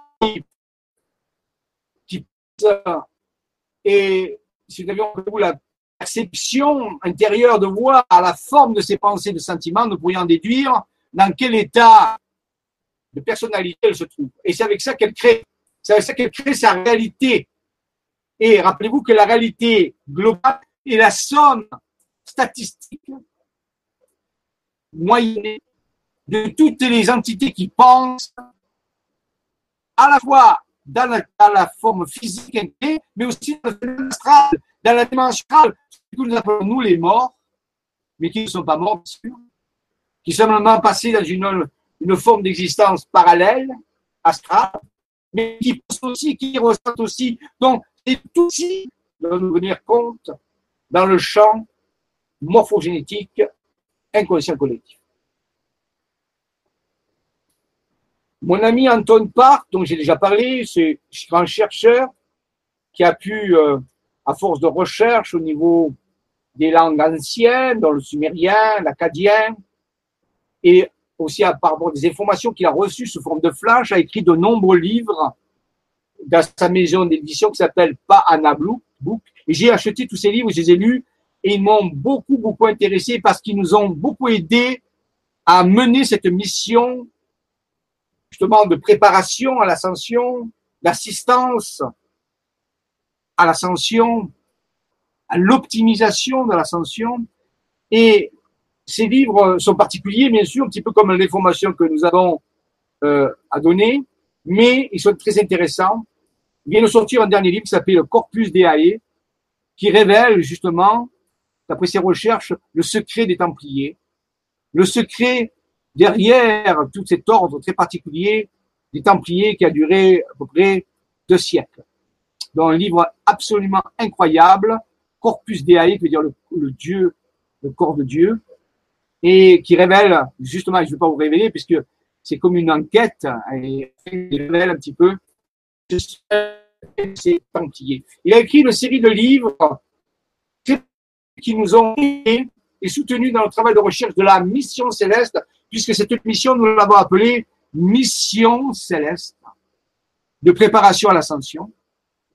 Et un des livres qui nous a pilier, on peut dire, le premier livre qu'il faut lire en premier, puisque c'est le livre zéro, il s'appelle Le livre de Nurea, les chroniques de Jirku d'Anton Parks, dont je salue à présent la présence. Et ce livre de Nurea est absolument incroyable, car il retrace, on peut dire, l'histoire de la vie sur cette planète, mais avant l'humanité, beaucoup avant l'humanité, et propose des versions tout à fait cohérentes avec nos découvertes que nous avons faites. Donc je remercie Anton Barr pour ces visions justes qu'il a eues, et justes par rapport à nos découvertes, par rapport à notre version de la réalité. Pour vous, je ne le sais pas. Mais pour nous, ça a été, dont je vous conseille, si vous voulez comprendre un peu mieux ce qui est en train d'arriver, d'aller explorer les archives, les chroniques de l'existence avant les humains dans le livre de Nurea. Et tous les autres livres qui vont suivre après, Le secret des étoiles sombres, Adam Genesis, et d'autres livres qu'il a écrits aussi, Le retour du phénix par exemple, vont retracer justement ensuite la vie des humains ou tout ce qui s'est passé un petit peu dans, avant l'apparition des humains et à l'apparition des humains sur Terre. C'est proprement incroyable et ça nous a donné une trame de compréhension globale des événements, de pourquoi nous en sommes à ce niveau actuellement, pourquoi nous sommes dans cette crise planétaire de la conscience planétaire? Et ça donne un, une partie des explications. Bien sûr, il ne peut pas y avoir toutes les informations parce que nul chercheur ne connaît toutes les informations dans cet univers, elles sont pratiquement infinies, mais ça donne déjà une belle trame dont je vous conseille justement donc de, de ces livres. Euh, les livres d'Anton Bach sont disponibles sur son site panabook.com. Voilà, la source de nos origines. Alors, Anton Park donnera une conférence le 26 juillet 2018 à la mairie de Bugarache, le village qui a fait parler de lui l'année 2012. Il expliquera que les Templiers ont été formés au mystère de ce fameux livre Corpus Deae. Donc, si vous êtes dans les barrages, ce serait bien de le rencontrer. Et si vous le rencontrez, vous lui donnerez un bonjour de ma part. Vous direz Jean-Michel Raoult le salue bien et le remercie de son œuvre. C'est un ami à moi, bien sûr, je le connais. Nous sommes rencontrés plusieurs fois.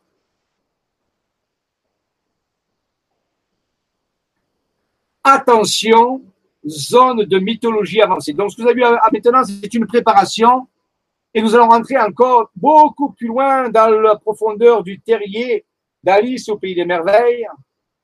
Attention, ouvrez votre esprit. Comme disait Morpheus à Néo, il faut que tu ouvres encore plus ton esprit car on tombe toujours la première fois. Donc, allons-y dans cette zone de mythologie.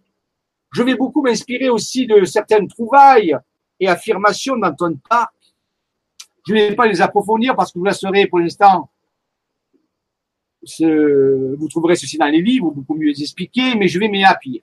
Déjà, première chose, la structure de notre système solaire D'après Anton Park, d'après ses recherches, et j'y adhère, et notre groupe y adhère, n'avait pas à peu près la même forme qu'actuellement dans sa structure. La première planète, la plus proche du Soleil, s'appelait Bibou en langage pré-sumérien, on appelait Emesa, langage originel. Et il faut savoir qu'avant les humains, la Terre, ou la planète, était habitée par des espèces non humaines il va falloir se le comprendre, il va falloir l'admettre. Et la planète, que nous appelons actuellement la Terre, n'a pas toujours porté le même nom non plus. Au cours des âges, son nom va varier et elle est beaucoup plus habitée en longueur d'année par des espèces non humaines que par des espèces humaines. Il faut savoir que l'espèce humaine remonte à peu près en gros 200 000 ans, en gros, si on veut. Et dans sa forme la plus moderne, peut-être 100 000 ans. Donc, sur la planète, des espèces non humaines ont vécu beaucoup plus longtemps, peut-être des centaines de millions. Et ceci, on ne le voit pas. On ne voit que nous par rapport à l'humain. Donc, notre système solaire a changé au cours du temps et ça pourra expliquer certains phénomènes. Alors, dans ce langage Emesa, ancien, non humain, dont les langages humains peuvent provenir, bien sûr, la première planète qui était la proche du Soleil, de notre étoile, qu'on appelle le Soleil, s'appelait Bibou à l'époque, et c'est Mercure, que vous laissez sous le nom de Mercure. Ensuite venait en deuxième position Dubku, le nom de la Terre. Et là, on se dit, oh, attention, il y a un problème, parce qu'actuellement, l'étude astronomique de notre système solaire nous montre que la planète Terre est en troisième position orbitale autour de l'étoile du Soleil. Et là, à cette époque-là, c'est une deuxième situation Donc, il y a comme un phénomène qui a bouleversé l'orbite planétaire et la structure du système solaire. Nous verrons plus tard quel type d'événement a pu produire ça. Mais voici ce que nous dit donc la Terre à l'époque du Q était en deuxième position orbitale à partir de l'étoile Soleil. La troisième, s'appelle qui s'appelle Mars, a actuellement avait la position actuellement de la Terre, troisième position. Ensuite venait une grosse planète qui n'existe plus actuellement, que l'ancien appelé Muldar ou Mulj, qui veut dire l'astre noir. Et autour d'elle tournait un satellite qui, était presque de la taille de la Terre, vous voyez, donc c'était un satellite, un satellite qui avait la taille de la Terre, qui orbitait autour de Muldar, Mulj, qui s'appelait Castou, qui est connu actuellement sous le nom de Vénus. Ah, la planète en deuxième position euh, à, à, notre époque autour du Soleil. Donc, vous voyez quelque chose qui s'est passé. Vénus, d'après la vision d'Anton Park et d'après ses recherches, était une, un satellite d'une planète géante qu'on appelait Muldar Mulj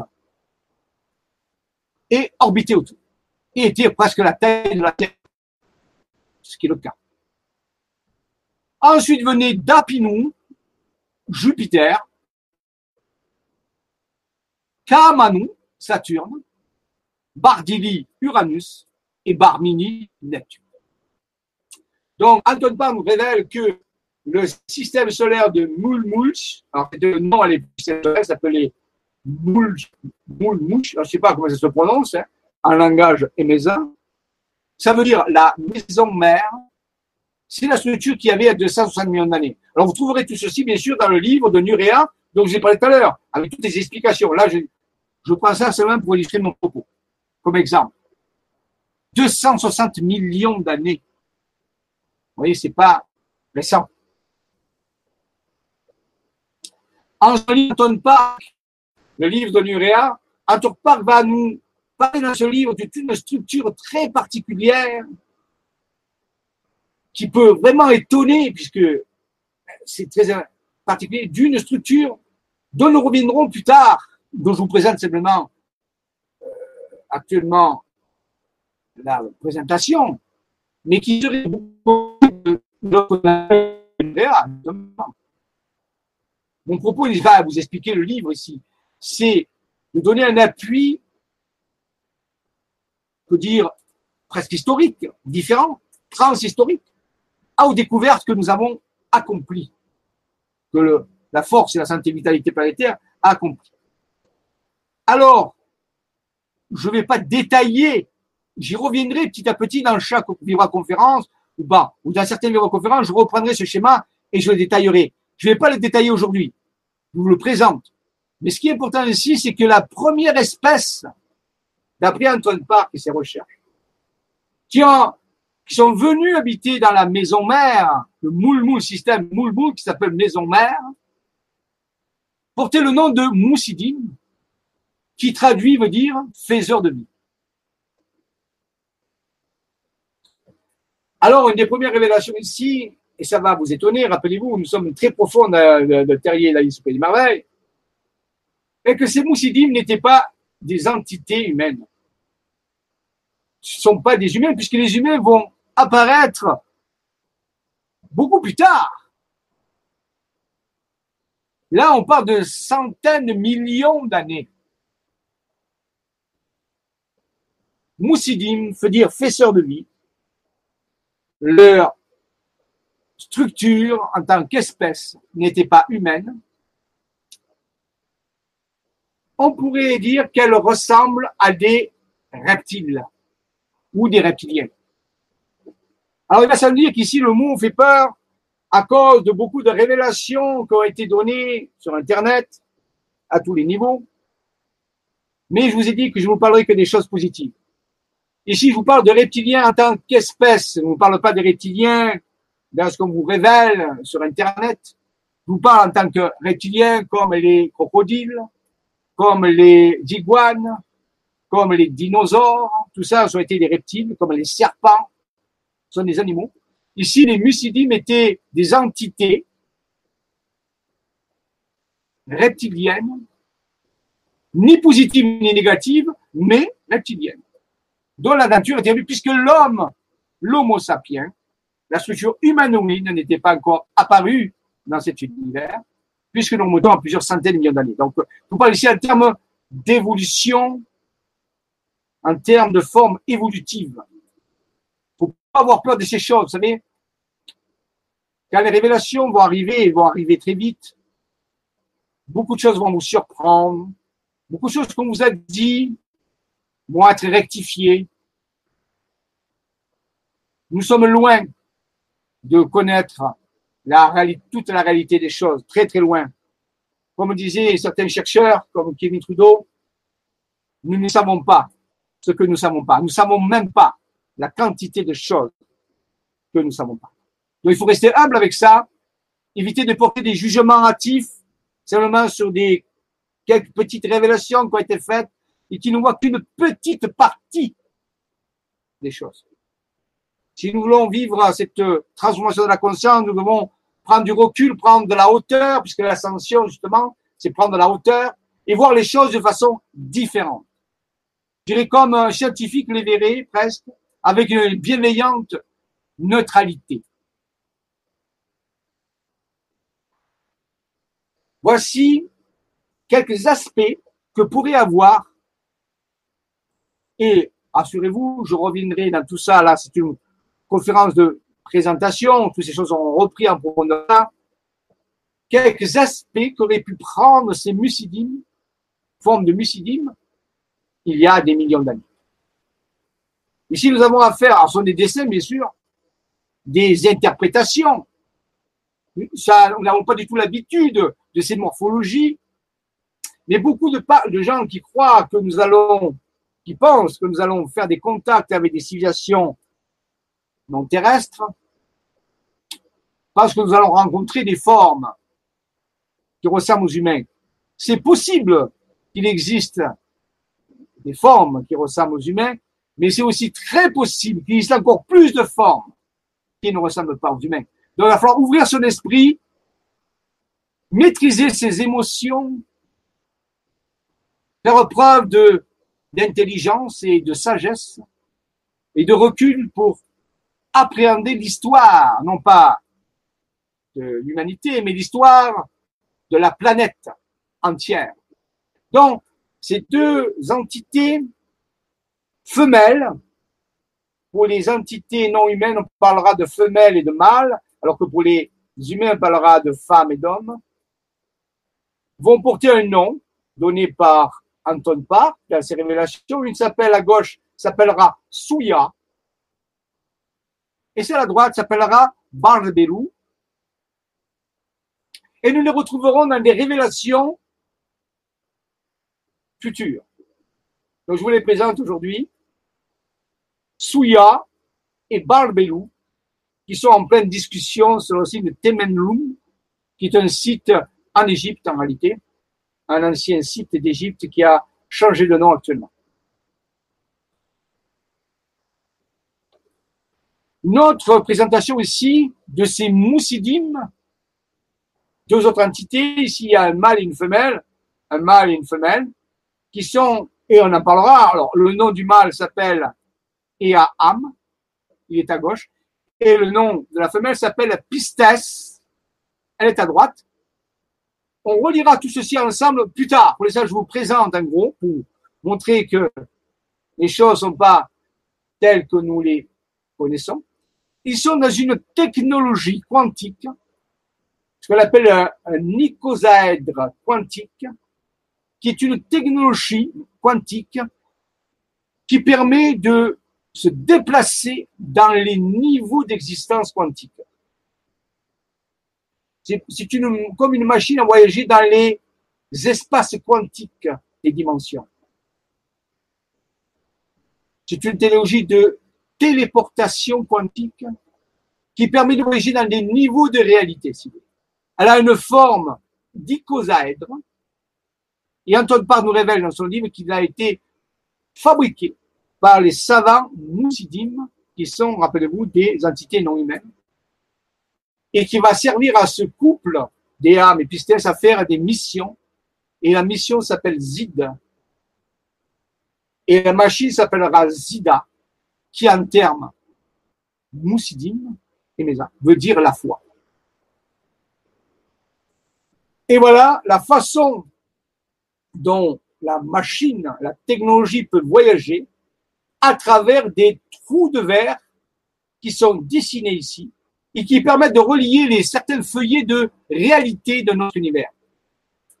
Notre univers a plusieurs dimensions de réalité et nous pouvons passer d'une dimension à l'autre, ici dans la même dimension, ici dans une autre dimension, une dimension à travers des trous de verre. Ceci va vous rappeler le schéma de Maxime Palin que nous avons vu tout à l'heure au début d'une réalité à l'autre. Alors, Anton Parr nous révèle dans son livre que ce sont des principes des dhyrana en termes Emesa anciens qui veut dire porte stellaire, les Stargate, les portes des étoiles que je pense que vous avez connu puisqu'il y a eu un film qui s'appelle Stargate qui était sorti dans les années 80. Vous pouvez, euh, c'est plus tard, 80, c'est les années 2000, pardon.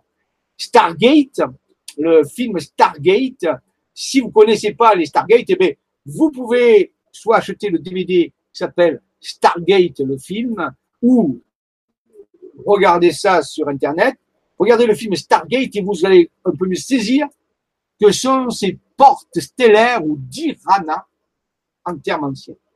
Et des vortex intemporels, les trous de verre. C'est ce vortex, ce trou de verre dont on a parlé tout à l'heure, dans la forme de passer d'une réalité à l'autre au début, qui interconnecte des régions distantes de l'univers dans l'espace et même des univers parallèles, dont la machine Zida est une machine technologique quantique, géométrique, qui permet de voyager à travers ces trous de verre. Soit d'un endroit de l'univers à un autre endroit, soit dans les dimensions quantiques d'un même univers, dans d'autres dimensions. Alors, ces machines Zida, cette technologie, elle est très importante. Pourquoi je vous en parle Parce que c'est une technologie que nous avons testée sous une certaine forme dans nos travaux et dans nos méditations opératives et nous avons obtenu des résultats avec ces opérations. Et vous verrez plus tard, je vous en parlerai, c'est absolument incroyable. Nous avons utilisé ces technologies, nous avons commencé à comprendre, à commencer à, à piger un peu comment ça marchait. Nous avons pu utiliser ces technologies et obtenir des résultats qui sont apparus sur des cartes, à notre niveau, bien sûr, la réalité de ce concept. Merci Anton Park de nous avoir permis cela et ceci a permis à la mission céleste de régler certains problèmes qui peuvent se régler avant que le phénomène énergétique arrive. Donc, technologie machine Zida, Zida utilise un principe qui s'appelle l'holographie fractale omniverselle. C'est-à-dire, c'est une technologie qui permet de se des la quantique. Tout ceci est accommodé à la fois par l'esprit et le cœur, dont je vous ai parlé tout à l'heure, dans la modification, le modelage du champ morphogénétique Donc, vous voyez que le cœur et le cerveau sont des organes fondamentaux dans l'utilisation de technologies spirituelles avancées qui seront bientôt révélées. Nous, qu'elles nous seront bientôt révélées de façon pleine, complète, après le phénomène ascensionnel, lorsque nous aurons une autre perception des choses. Mais ça ne veut pas dire que nous ne pouvons pas les utiliser d'une certaine façon actuellement, pour nous aider justement dans ce processus de transition. Donc, on pourrait comparer ces dimensions, c'est ce qu'on appelle superposition quantique. La science appelle ça la superposition quantique des dimensions. Eh ces dimensions, on peut les appeler oniriques universelles, dans laquelle il y a des entités archaïques. Il y a dans ces dimensions superposés quantiques qui sont autour de nous, en nous, dont nous sommes aussi à travers, eh bien, il y a des entités archaïques, des entités très, très, très anciennes qui rêvent des formes de réalité qui s'actualisent dans nos systèmes de réalité. On peut dire qu'il existe des rêveurs archaïques, peut-être dont nous faisons partie nous-mêmes, dans nos dimensions les plus profondes, peut-être que votre être intérieur fait partie de ces entités archaïques qui rêvent dans les dimensions oniriques universelles et qui rêve la trame de l'univers, qui rêve des possibilités que nous pouvons actualiser ou non si nous rentrons en résonance avec entités. Et tout ceci pour nous mener vers un point que j'appelle le point oméga de l'évolution, c'est-à-dire ce que la tradition nomme la fin des temps, la transition des âges vers le verso, vers l'âge d'or multidimensionnel. Tout ceci, c'est le point oméga, le point de passage à travers, pourquoi pas, un trou de verre géant qui nous mènerait vers un point alpha d'un début de nouveau temps, d'un début d'une nouvelle dimension d'existence que nous avons tout à l'heure appelée l'univers Amaja de la dimension Naamia en cinquième densité. Donc, retenons simplement qu'il y a des entités archaïques et très anciennes qui rêvent la trame de l'univers, qui nous proposent des versions que nous actualisons ou pas dans notre façon d'être. Voici une petite représentation, si vous le voulez bien, d'une entité archaïque. Ici, on y a mis un faciès humain. Il va sans dire que les entités archaïques n'ont pas de forme humaine. Voilà, donc, nous rêvons des réalités, disons que des parties de nous, à l'intérieur de nous, dans les dimensions quantiques intérieures, rêvent des univers que nous actualisons ou pas. C'est à nous de choisir et de rentrer en résonance. Voici d'autres représentations de formes de non humaines, plus récentes que les musidines. Certains vont porter le nom de Gina Aboul, nous les retrouverons dans différentes manifestations.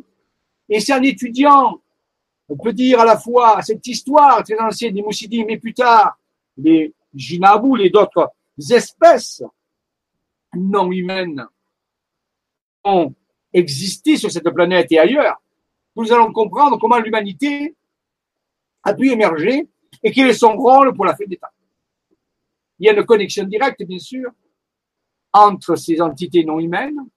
Ici, je ne parle pas de positif, négatif, mais simplement en termes, rappelez-vous, d'analyse d'un scientifique avec tout le recul qu'il faut, qui regarde l'histoire d'une certaine façon. Donc, c'est pour simplement vous habituer à des physionomies, à des apparences différentes et non humaines. Je crois qu'il est temps maintenant de se familiariser avec ces choses-là en maîtrisant nos réactions émotionnelles. Ceci est très important. Donc ici, nous avons affaire, bien sûr, vous avez reconnu, à des entités femelles non humaines appelées Gina Aboul. Nous en reparlerons bien sûr plus tard. C'est sur une présentation. Voilà, nous, revenons donc tout à l'heure. Vous comprenez que ça appartient à peu près à, en gros à la même famille. Vous voyez, simplement qu'il y a plusieurs centaines quand même de millions d'années de différence, mais il n'y a pas trop trop de variations au niveau de la forme, vous voyez. Mais c'est, euh, dire que cela descendent, euh, descendent de ces entités-là. Et ça, c'est plutôt les entités mères. Et là, nous aurons les entités filles. Dans le sens filles, mais beaucoup plus tard dans l'évolution, filiation génétique lointaine. Voici la forme géométrique et scientifique de la machine ZIDA, vous avez tout à l'heure, la machine quantique qui permet de voyager dans les dimensions d'existence intérieure. Elle est un mélange d'une forme d'un solide de Platon qu'on appelle l'icosaèdre, qui est en forme ici colorée. Ça, c'est un icosaèdre qui fusionne avec une forme d'un solide de Platon qui s'appelle un dodécaèdre. Et l'ensemble donne un Nicosie dodécaèdre, vous pouvez trouver ça sur Internet, vous verrez, ça existe. C'est la forme finale de la machine Zida qui permet de voyager dans les dimensions d'existence. C'est important de comprendre que c'est un fondement. Alors là, on n'a pas la forme finale puisqu'il faut faire fusionner les deux formes. Là, je vous montre simplement les deux formes, mais il faut imaginer l'icoside qui est la forme fusionnée de, ces deux structures géométriques. Alors, chez Platon, dans l'école platonicienne, chez les Grecs, l'icosaèdre, ici la forme colorée, l'ensemble des formes colorées ici, qui figure qu'à 20 côtés triangulaires, c'est relié l'élément O, la vibration de l'élément O. Et le dodécaèdre, qui est une figure de 12 pentagones, est relié à l'élément éther, qui veut dire plasma de lumière. Donc, la machine Zida serait un mélange, une fusion d'un élément vibratoire haut avec un élément vibratoire éther qui est le cinquième élément. C'est une technologie de la conscience. Alors, il va falloir faire aussi un bon au niveau de, la compréhension, car le phénomène de l'ascension, de l'ascension de la conscience, qui nous amène dans un nouveau niveau de réalité, ben, nous allons être confrontés à des, à des concepts, à des technologies très avancées. Sur Terre actuellement, même si notre science, on croit qu'elle est très avancée, elle n'est pas du tout avancée par rapport à des civilisations qui sont beaucoup plus anciennes par rapport à nous. On pourrait appeler ça de la magie presque. Donc, quelque part, il va falloir euh, faire un bond dans notre intelligence, notre façon de percevoir et de comprendre les choses. Donc, c'est pour ça que je vous présente, parce que Bien sûr, ça n'a euh, aucun rapport avec nos formes de technologie actuelles. Ce sont des technologies de la conscience et pourtant ça agit. Ce sont les technologies les plus avancées dans l'univers actuellement. Ce sont des technologies qui utilisent les facultés du cerveau et du cœur et de la conscience pour modifier des formes de réalité. L'icosylodécaèdre, machine Zida, qui permet de voyager dans les niveaux distants et aussi de modifier certains niveaux de réalité. Alors ici, une petite, euh, petite révélation. Rappelez-vous, on est dans une dimension mythologique, ça va vous choquer. C'est une proposition. On va faire un essai de lignage d'existence principale multidimensionnelle simultanée. C'est-à-dire que dans la, dans l'approche que nous avons, nous allons admettre que le phénomène de réincarnation existe, mais au lieu de le regarder dans un schéma linéaire, c'est-à-dire de, penser en tant que vie antérieure, nous allons nous mettre au point de vue de notre être intérieur, qui, notre être intérieur, lui, est au centre d'un cercle. Et sur ce cercle se trouve la projection des incarnations. Et quand notre être intérieur regarde la circonférence du cercle, se trouve les incarnations de, d'une partie de lui-même qu'on appelle une âme, et bien il va voir tout ça simultané.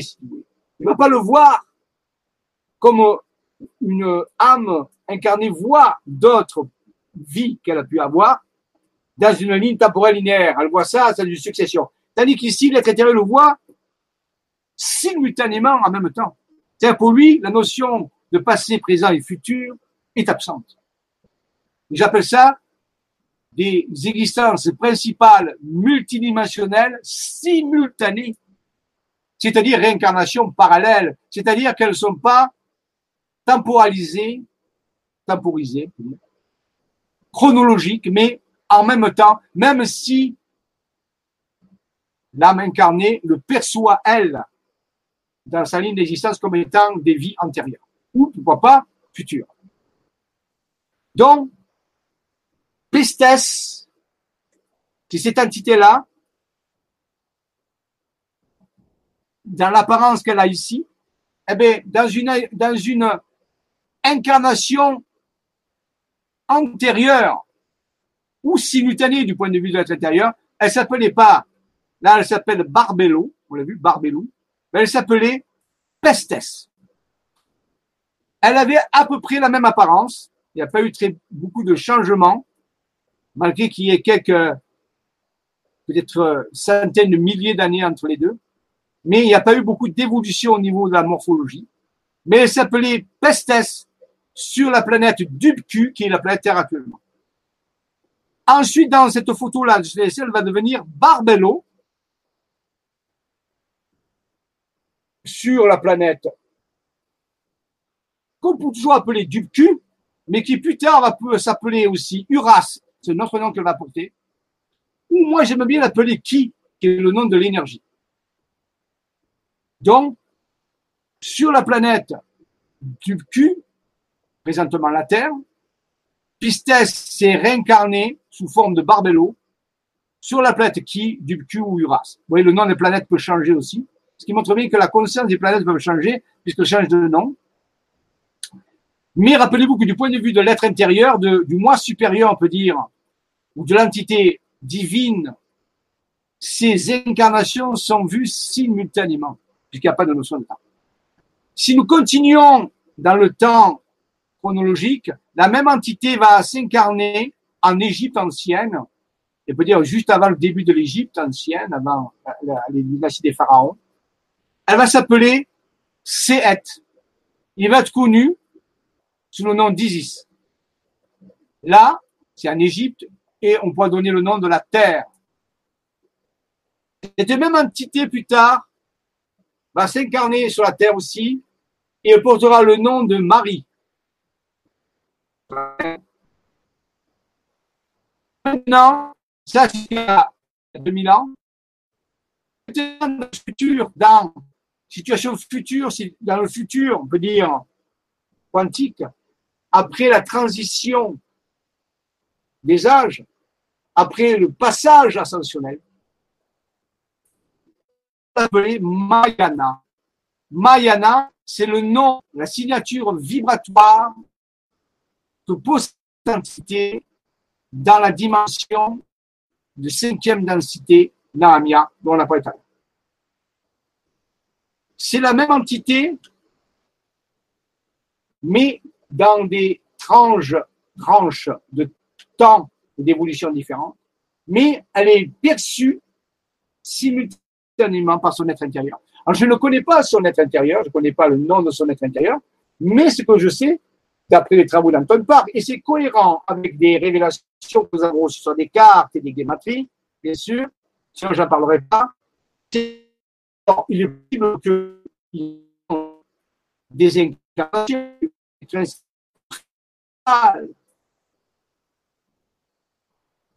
dans cette ligne de vie, vous dire très, de, très, très ancien jusqu'à maintenant, et maintenant même dans le futur, ce qui pourrait nous paraître pour nous pour un futur, mais qui pour l'être intérieur est toujours en même temps. Mayana est le nom. C'est Isis va prendre dans la transition des âges, dans la cinquième dimension de Nanda.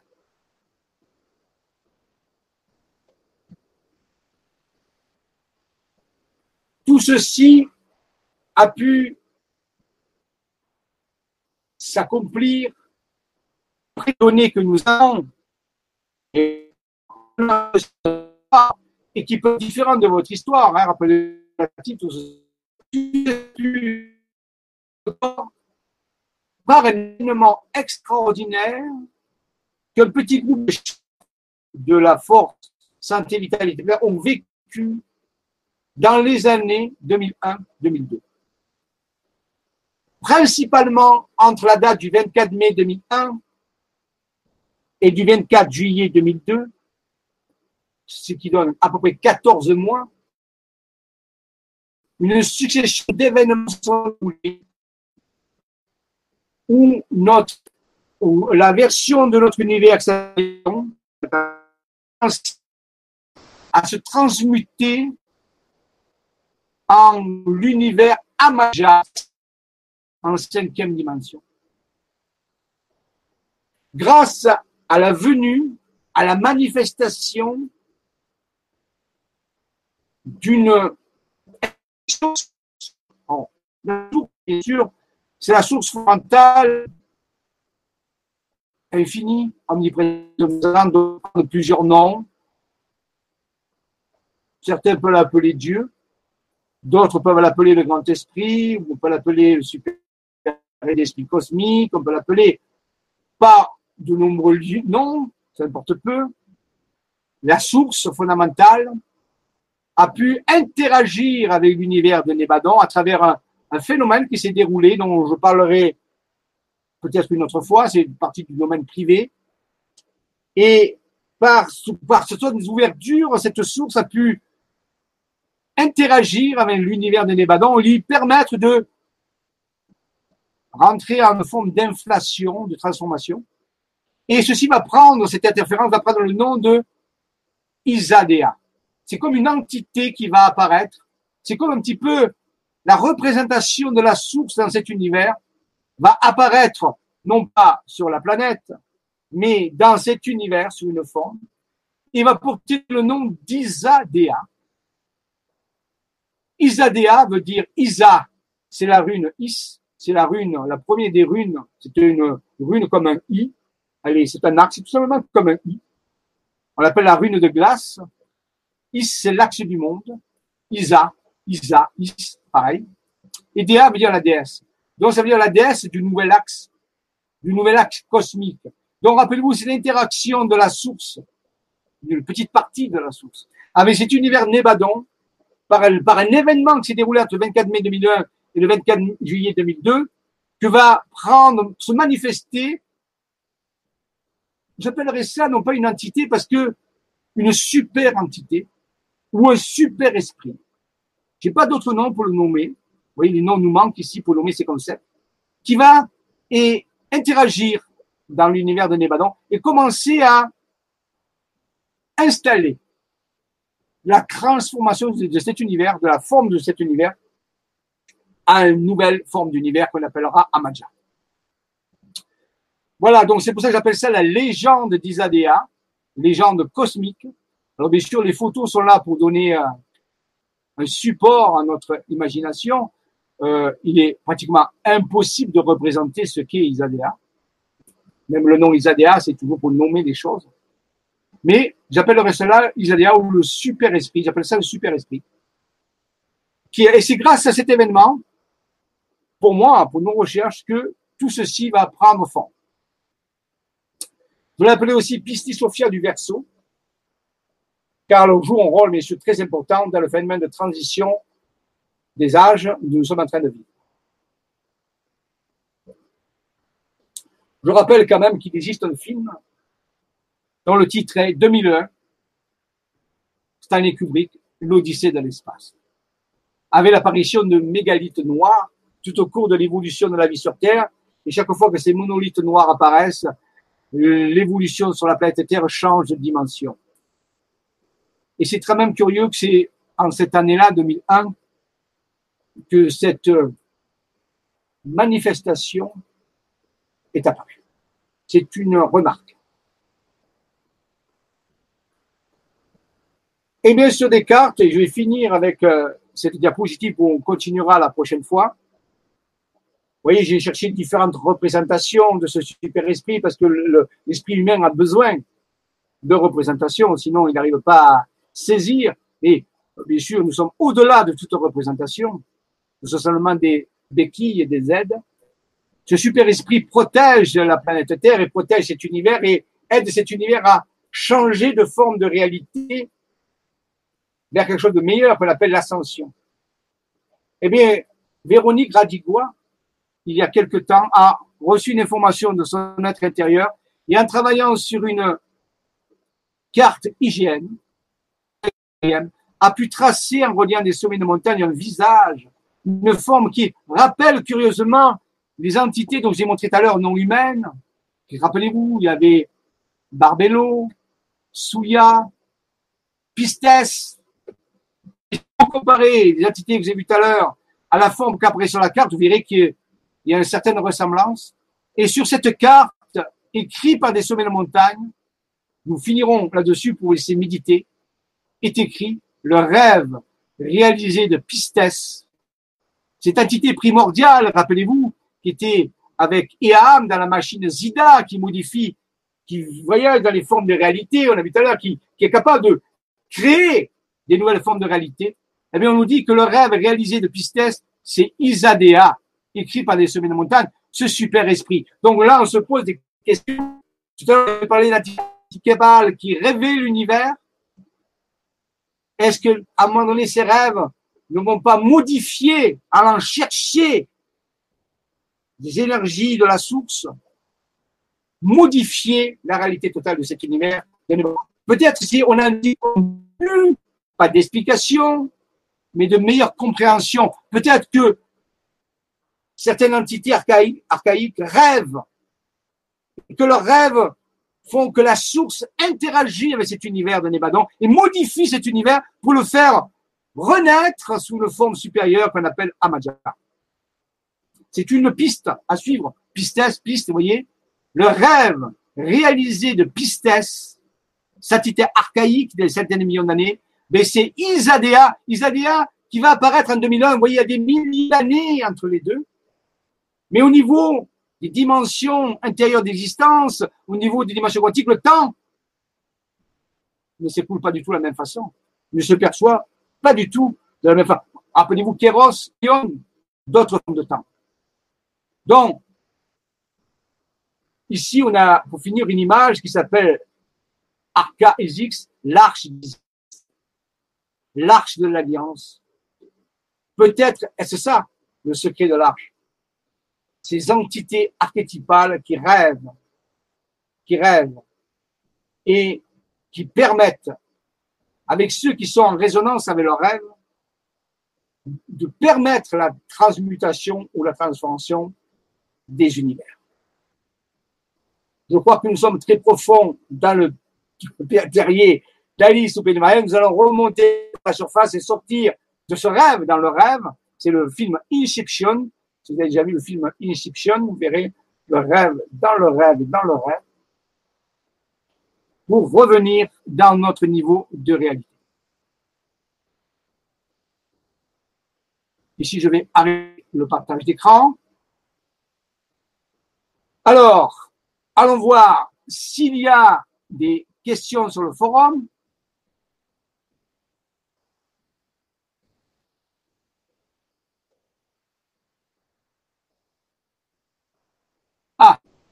Il y a quand même quelques questions. Je vais finir avec ça, je vais dire. Nous sommes actuellement dans le temps Kéros. Est-ce que la réalisation rapide de nos pensées est un signe de la présence de ce temps ou cela n'a rien à voir? C'est notre ami euh, Alexandre 789. Alexandre, oui, d'après les données que nous avons, bien sûr, d'après le résultat de nos recherches, d'après, oui, nous sommes que nos pensées on a l'impression d'être plus efficace. Vous avez l'impression que le temps s'accélère. Mais arrêtez, euh, chronologiquement, le temps va pas plus vite. C'est parce que nous utilisons Kéros, les synchronicités, les opportunités, c'est comme si le temps s'accélérait. Oui, c'est cela. Tu as raison. Nous sommes actuellement dans le temps Kéros. Je dirais même, le temps Kéros est, va grandir encore de plus en plus dans les années qui viennent, l'effet de kéros, l'effet d'anomalie temporelle va s'accentuer. Tu as très bien saisi. Deuxième question de Noémie 52. Bonjour Jean-Michel, le son est très mauvais, beaucoup de coupures. Ah bon? Ah ben je ne sais pas pourquoi. Euh, je suis désolé. Ensuite, Cédric 78. Voici les questions que j'ai répertoriées sur le chat live YouTube. Que pensez-vous du retour du dieu Isis, le dieu Isis diffusé par Patrice, par Patricia en France Êtes-vous au courant de cela? Euh, ben, D'abord, Isis, c'est pas un dieu, ce serait une déesse. Et ensuite, euh, pour moi, il n'existe qu'un seul dieu, c'est la source. Donc, non, je suis pas au courant de ça. Je ne sais pas. Euh, là, je vous ai présenté des choses. C'est pas, faut pas voir cela il y a un grand piège de voir ces personnages comme des dieux, comme des personnages supérieurs. Euh, ils sont pas plus supérieurs ou inférieurs que vous. Vous avez tous des êtres intérieurs, vous avez tous une divinité à l'intérieur de vous. Donc, euh, euh, il n'y a pas le sentiment d'être en présence d'entités supérieures à vous. Donc, je ne crois pas que les dieux reviennent parce que les dieux n'existent pas. Il y a simplement des entités de différentes formes d'évolution, de différentes formes de projection, la seule présence divine en vous est, euh, est la divinité. Et chacun de vous en a une. Donc, il n'y a pas, vous voyez, donc, mais je suis pas au courant de cette histoire. Notre âme ascensionne pour certains d'entre nous. Qu'en est-il de notre corps physique Alors, notre âme ascensionne, c'est un fait. Maintenant, il y aura des opportunités, que nous prenons ou pas, pour que notre corps physique ascensionne. Ça sera présenté, certains vont y arriver, d'autres pas, mais ça n'a pas d'importance, car votre âme, oui, va ascensionner, c'est un fait. Ça, c'est un, c'est acquis, c'est ok. Maintenant, ce qu'elle est du corps physique, ça dépendra ben, de l'état de ce corps et de la maîtrise que vous avez de, ce, de ces corps quand le phénomène arrivera.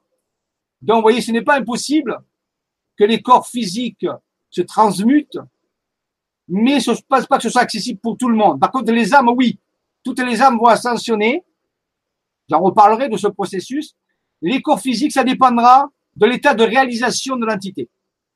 Est-ce que les, hum, est-ce que les humanités participent au groupe de grands nordiques en espérant que ça aide qui n'arrivent pas à atteindre, en espérant que ça aide ceux qui n'arrivent pas à atteindre le forum?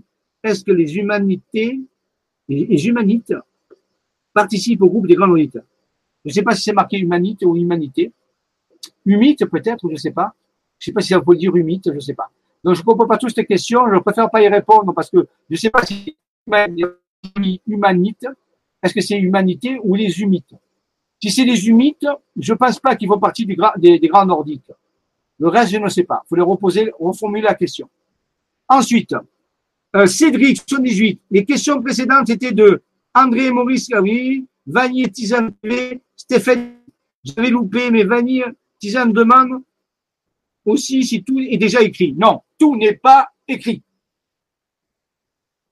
Le futur existe, mais il est malléable dans les grandes lignes. C'est à nous de modifier le futur de la forme que nous voulons le mieux. Oui, le futur existe déjà, c'est la théorie de l'univers bloc d'Einstein, mais il peut être modulé. Pour cela, regardez les conférences sur YouTube de Philippe Guillemant, le physicien Philippe Guillemant. Il vous expliquera très bien cette théorie de l'univers bloc le passé, présent et futur sont un seul bloc. Il existe, mais il peut être modifié. Donc, tout n'est pas déjà écrit. Des grandes lignes sont proposées, mais nous pouvons modifier cela, bien sûr, si nous en donnons l'activité. Nous voulons le faire. Et c'est pas si facile que ça. Mais c'est ce que nous sommes en train de faire, puisque nous modifions le champ morphogénétique de la Terre pour que le futur soit différent. Merci à tous. Désolé s'il y a une coupure de son. C'est dû à la connexion. Je vais essayer d'améliorer ça. Je vous remercie d'avoir suivi cette Vibra conférence. Elle est le début d'une série de, révélations incroyables. La prochaine est au mois d'août. Normalement, ça sera le 2 août. Je vais la programmer pour le 2 août à 15 heures. Le prochain Vibra Atelier de l'Académie Jedi, on va étudier des applications de cette Vibra conférence. C'est jeudi, le 12 août à 15 h Et le Vibra Atelier Académie Jedi du mois d'août, normalement, il est le 28 août. Ça, c'est le, pas celui qui vient, hein, le juillet, mais août. Vous dans les Je vous remercie, j'espère que vous n'avez pas eu trop chaud. Je vous souhaite un bel été belle méditation, belle recherche et belle lecture. Et comme on dirait Maître Yoda, que la force soit avec vous et surtout qu'elle y reste. À bientôt pour de nouvelles révélations et aventures. Merci à tous.